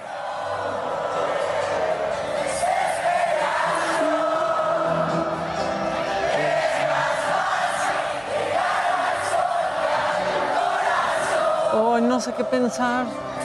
A mí sí me gusta. Es, es por lo que representa para Guadalajara y para Claro, por México supuesto. y todo. No, pero- y escucha el estadio, güey. O sea, A mí, por la rola, Es la por el época grupo, de por Maná. Sí. Sí. me hubiera gustado verlo. Son como esos momentos que órale. Sí, o sea, la verdad es Yo que soy fan de Maná. Hay que ser honestos, todos fuimos de Maná en, en Claro. ese, en En ese esa tiempo, en época. esa Sí, época. o, en o esa los rola. ubicamos perfecto, pero digo, por lo que representa y por lo que entiendo que es, sí me hubiera gustado verlo en, en vivo, ¿no? Qué, qué padre momento. Claro. Y hay un momento en el que Chris Martin también canta este, Rayando el sol y todo el mundo. No sé, los conciertos de, de Coldplay en México están siendo como muy eh, emotivos. De alguna forma u otra. En Monterrey también subieron un chavito a tocar el piano. O sea, como que están permitiendo hacen muchas eso, cosas. ¿no? Y también en el- o- los países a los que van, como Exacto. que invitan a otro gran artista o cantan una canción súper famosa del país. Aquí en la ciudad. Exacto. Aquí parece ser que van a hacer un cover de, de Juan Gabriel. Entonces. No, ahí sí me muero. Sí, sí. No, bueno. ¿Cuándo son los ¿Cuál- cuál les conciertos gusta- aquí? ¿Qué cover les gustaría de Juan Gabriel ahí? Empiezan el Sí. 3. O sea, Y este la domingo. está de locura, ¿no? Y creo que son cuatro o cinco fechas aquí en la Ciudad de México. El último es el 7 de abril, que todavía hay boletos para. De hecho, alguien me escribió en Instagram hoy y me dijo: Ay, la entrevista estuvo padrísima y de tanto que hablaste del concierto de Coldplay ya compré los boletos. Para el 7 de abril, según yo, todavía hay boletos disponibles. ¿Dónde va a ser? Con City Banamex en el Foro Sol. Querida en modo Coldplay. Sí, exacto. Claro. Imagínate. Ya que estamos hablando de conciertos, tenemos unos pases dobles. Ahorita van a ver para, qué. No, espérate. No, no, pero uno que sí va a estar buenísimo, que a mí me invitó Andrea Legarreta y este, no voy a poder ir, pero es el Cumbia Machine Tour, que es el viernes, es en la Arena Ciudad de México, este viernes a las 9 de la noche. ¿Y qué les parece? Pues en nuestro WhatsApp, a los primeros, eh, ¿qué, qué será? Pues a los primeros que nos digan tres artistas que van a estar en este Cumbia Machine Tour Venga. que está, eh, pues, eh, es que ya si les digo, bueno, el esposo de mi amiga está ahí, ya les di una, una pista, Claro. ya les di Ya, una pista, este, también alguien más de la familia de mi amiga y ya ustedes piensen en otro. Mm. Pero aquí, los, los primeros que nos manden mensajito, suena bueno. El No, Cumbia claro, Machine sí, Tour. cómo ¿Alguien no. más estuvo aquí en este foro de los que van a estar ahí? ¿Aquí? Sí, pregunto, nada más. Eh, O sea, para no, dar es que Es pistas. un elenco Exacto, para dar grandísimo, el pistas. Cumbia Machine Tour. Van a estar también en Monterrey. Y además, este, en la Arena Monterrey. Y aquí en la Arena Ciudad de México, la Arena A mí de me México es encanta ir a conciertos a la Arena Ciudad de. México. Sí, a mí Es también. cómodo. Sí. Se escucha Hay muy variedad bien. para comprar y beber y comer. Es un gran foro. Está bastante Sí. nuevo. Yo ahí vi a Alejandro Sanz. Yo vi a Maroon 5 hace unos años. Yo ahí vi es a, muy bueno la- a Lupita D'Alessio, fue mi último concierto que vi ahí. Pero el 90s Pop Tour se pone buenísimo ahí también. También. Y el Cumbia Machine Tour para allá va. Entonces, bueno, pues ya estamos recibiendo. Mira, ya están diciendo, ¿eh? Ya, ¿Cuántos pases son, eh, Gisela? Porque ya están diciendo Eric Rubín, Mía Rubín, y son 10 dobles que pues ya se fueron, porque ya entraron muchos más de 10 mensajes y todos tienen las respuestas correctas. Entonces, bueno, se pone en contacto la producción con ustedes. Ya se fueron, ya ni nos manden Ya, más ya se acabó. Ya se fueron, ya se acabó. Tú, Casarín, ¿qué te traes? Pues una gran noticia porque ayer fue... Ah, bueno, ah, me estuvieron escribiendo que no se había visto el, el- el trazado de la carrera de Las Vegas, entonces nada más para que lo vean tal cual como está enfrente del strip, cómo van a ser estos kilómetros que decíamos que va a ser de noche, 14 curvas, una recta larga, ahí está. Ahí lo pueden ver perfectamente cómo están los hoteles y pasa justo enfrente del strip que dicen que ahí va a poder llegar a 337 kilómetros por hora. Que sabes qué? que sí se puede, Wow. porque las calles, o sea, Son muy amplias. son muy amplias, pero están súper parejas. Ah, sí. Porque a esa, a esa velocidad que van, y digo, y evidentemente pues le van a hacer a dar Exactamente, más sí, las van a... Pero esa velocidad, cualquier desnivel es grave, es peligroso. Además, alrededor del strip, de la zona principal de hoteles, han construido muchísimas vías rápidas que fácilmente se pueden adaptar. Por eso para la parte de atrás de cuando se van hacia los hoteles, ahí es donde hay Claro. vías rápidas y puede agarrar un poco de freeway también. Ahora, entonces, Ah, claro, Pues está que bien te metes padre a los porque hoteles. ya Fórmula 1, pero también NFL, el hockey, Sí, o sea, tiene un el montón hockey, de el cosas. primero que fue el hockey. Sí. Y bueno, pues creo que la que me da muchísimo gusto, porque sobre todo el fútbol femenil empieza cada vez a ser más fuerte y más fuerte, es que se realiza el clásico español en, en donde se enfrentan Barcelona y Real Madrid. El equipo del Barcelona termina ganando 5 a 2. Pero lo más impresionante de todo es que asistieron 91.553 personas y esto es récord, rompiendo el récord de la final de la Copa del Mundo que había sido de 90.195. Entonces, bueno, pues qué bueno porque cada vez más se arraiga la fuerza del fútbol femenil y sobre todo en uno de los partidos más importantes, sin duda, pues el Barcelona-Real Madrid. Así que bien por las mujeres cada vez haciendo más fuerza en el fútbol y ahí está. O sea, qué fregón. ¿No? Oye, y yo vi, ahorita que mencionaste el fútbol, estoy buscando, pero vi ayer imágenes que sí sacaron a gente del estadio que gritó. sí gritaron, sí hubo el grito. Hubo el grito desde el pasado. Sí. La verdad. Nada más que, que, que hicieron también en esta ocasión y en esa ocasión, que al audio del Estadio Azteca le treparon Eh, para que no para se que no se oyera el grito. Entonces ayer hay videos de cómo no se ve cuando están gritando, pero sí se ve cómo llega la policía a sacarlos y de acuerdo al nuevo reglamento no van a poder estar durante cinco años en partidos de la selección mexicana. Qué bueno, tolerancia cero. Tolerancia cero. Estoy buscando el video para mañana. Y ahora, yo, ya ahí sí estoy de acuerdo que con el, el, este, Face ID y todo este rollo, pues sería muy útil para identificarlos, para Sí. que no truqueen ni nada. Pero sí, como lo habíamos dicho, el tema de manéjate esa base de datos. Exactamente. ¿Y qué vas a hacer con esa base ¿Qué vas a de hacer datos? con esa base de datos? ¿Quién la va a almacenar? Hay miles de cosas ahí. Y, y lo- y la parte más preocupante, los menores de edad, porque también le Claro. están sacando a los menores de edad para el Fan ID y tú dices, claro. ¿por qué? Sí, debería de haber un mínimo de edad, Que de ¿no? pronto le sacan la visa y pues la, primera foto es de Es con la mamá. Y después sigues con 10 años y el niño es la foto del bebé, Ya ni ¿no? lo reconoce. Exacto, exacto. Oigan, nada más este, para aclarar, porque aquí me dijeron que ya no había boletos para ir a ver a Coldplay. Estoy en la página de Ticketmaster y hay boletos para el 6 de abril y hay boletos para el 7 de abril. Igual no en donde general, quieren, pero sí hay. ¿Cuánto arrancan? General A y B. Mira, buscar boletos arrancan, digo, General A y B en 1,176 pesos. Ese es General B. Y 2,856 General Pero A. cómprenlos ahí, porque en la reventa yo he estado viendo Ah, no, en- están que están como en 4.500 pesos y es la reventa. O sea, y de hasta, la- bueno, hasta adelante ya no hay. No, hasta adelante General A. Ah, ¿sí? Sí, 2,856 pesos. Digo que desde donde veas el show de Coldplay es espectacular. General B también se va a ver espectacular. El tema de las pulseras que se ilumina todo el estadio, en este caso el Foro Sol, es una cosa que Porque te vuela más la creo, cabeza. en, en el Foro Sol sobre todo terminas, digo, la gran mayoría de las ocasiones terminas viendo el concierto en la pantalla. O sea, la- lo estás disfrutando, tienes toda la vibra, pero lo, lo estás viendo realmente en la pantalla, no al escenario, ¿no? Exacto. Ahora, que si compran General A, hay una parte que está el escenario y hay como un pasillo en donde camina Chris Martin y llega como hasta, pues a punto de General B. Y aparte lo padre es que aparecen en distintas partes del escenario. De repente caminan y hay otro escenario chiquito en el General B. O sea, es un concierto. Desde O sea, como vean, que a todos les a toca bien. Por cierto, como- me tocó ir al Auditorio Nacional justo el fin de semana porque fue el concierto de 31 minutos, pero lo que quiero comentar es que cambiaron las pantallas y ahora son 4K y sí se ve, justo lo que decías, o sea, sí te permite disfrutar el concierto pues desde tu butaca y se ve súper cool, la verdad. Claro. Sí, es- Sí, eso es, eso es bueno. Ya mandé el El video. video por si De cómo se ve que. Pues sí, Toledo. Seguro es el que está Ahí así. está. Exactamente, se lo están llevando a este hombre Fuera. con sudadera. Que además, todos los que están alrededor lo denunciaron y aplauden. Y si vemos, le está pintando cremas a, a los que eh, le aplauden que se lo lleven. O sea, ahí cuando se lo están sacando, ahí empieza, a, pues, obviamente, sus señas. Y me parece que qué bueno, porque solo así va la gente a entender, los que no han entendido, que ya paren ese grito estúpido. Así de fácil. Pues sí, ya. sí, bueno, si con ya. esto no les queda claro. Cinco años sin poder. ver Cinco años sin poder. ver En ningún selección. estadio. En ningún estadio en el territorio mexicano. Exacto. No pueden ver a la tener que selección. ir a Estados Unidos. O sea, sí pueden ir al mundial. Sí, Claro. exactamente. Ahora, bien que mal, cuando eh, están empezando a hacer esto, tienen que ir armando ya su base de datos. Claro. Que la tienen que compartir de, a ver, estos ya son los de la lista negra. Ahí te va. Cinco años. Estamos en el 2022.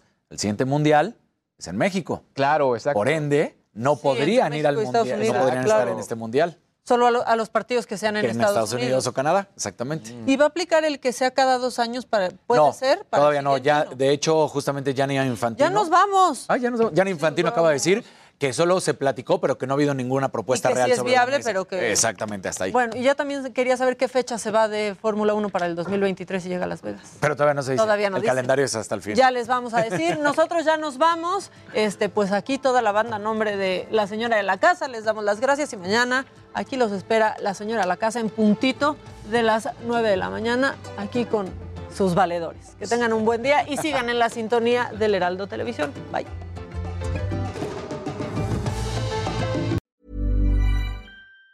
Even on a budget, quality is non-negotiable. That's why Quince is the place to score high-end essentials at 50 to 80% less than similar brands. Get your hands on buttery soft cashmere sweaters from just 60 bucks, Italian leather jackets, and so much more. And the best part about Quince, they exclusively partner with factories committed to safe, ethical, and responsible manufacturing. Elevate your style without the elevated price tag with Quince. Go to quince.com slash upgrade for free shipping and 365-day returns.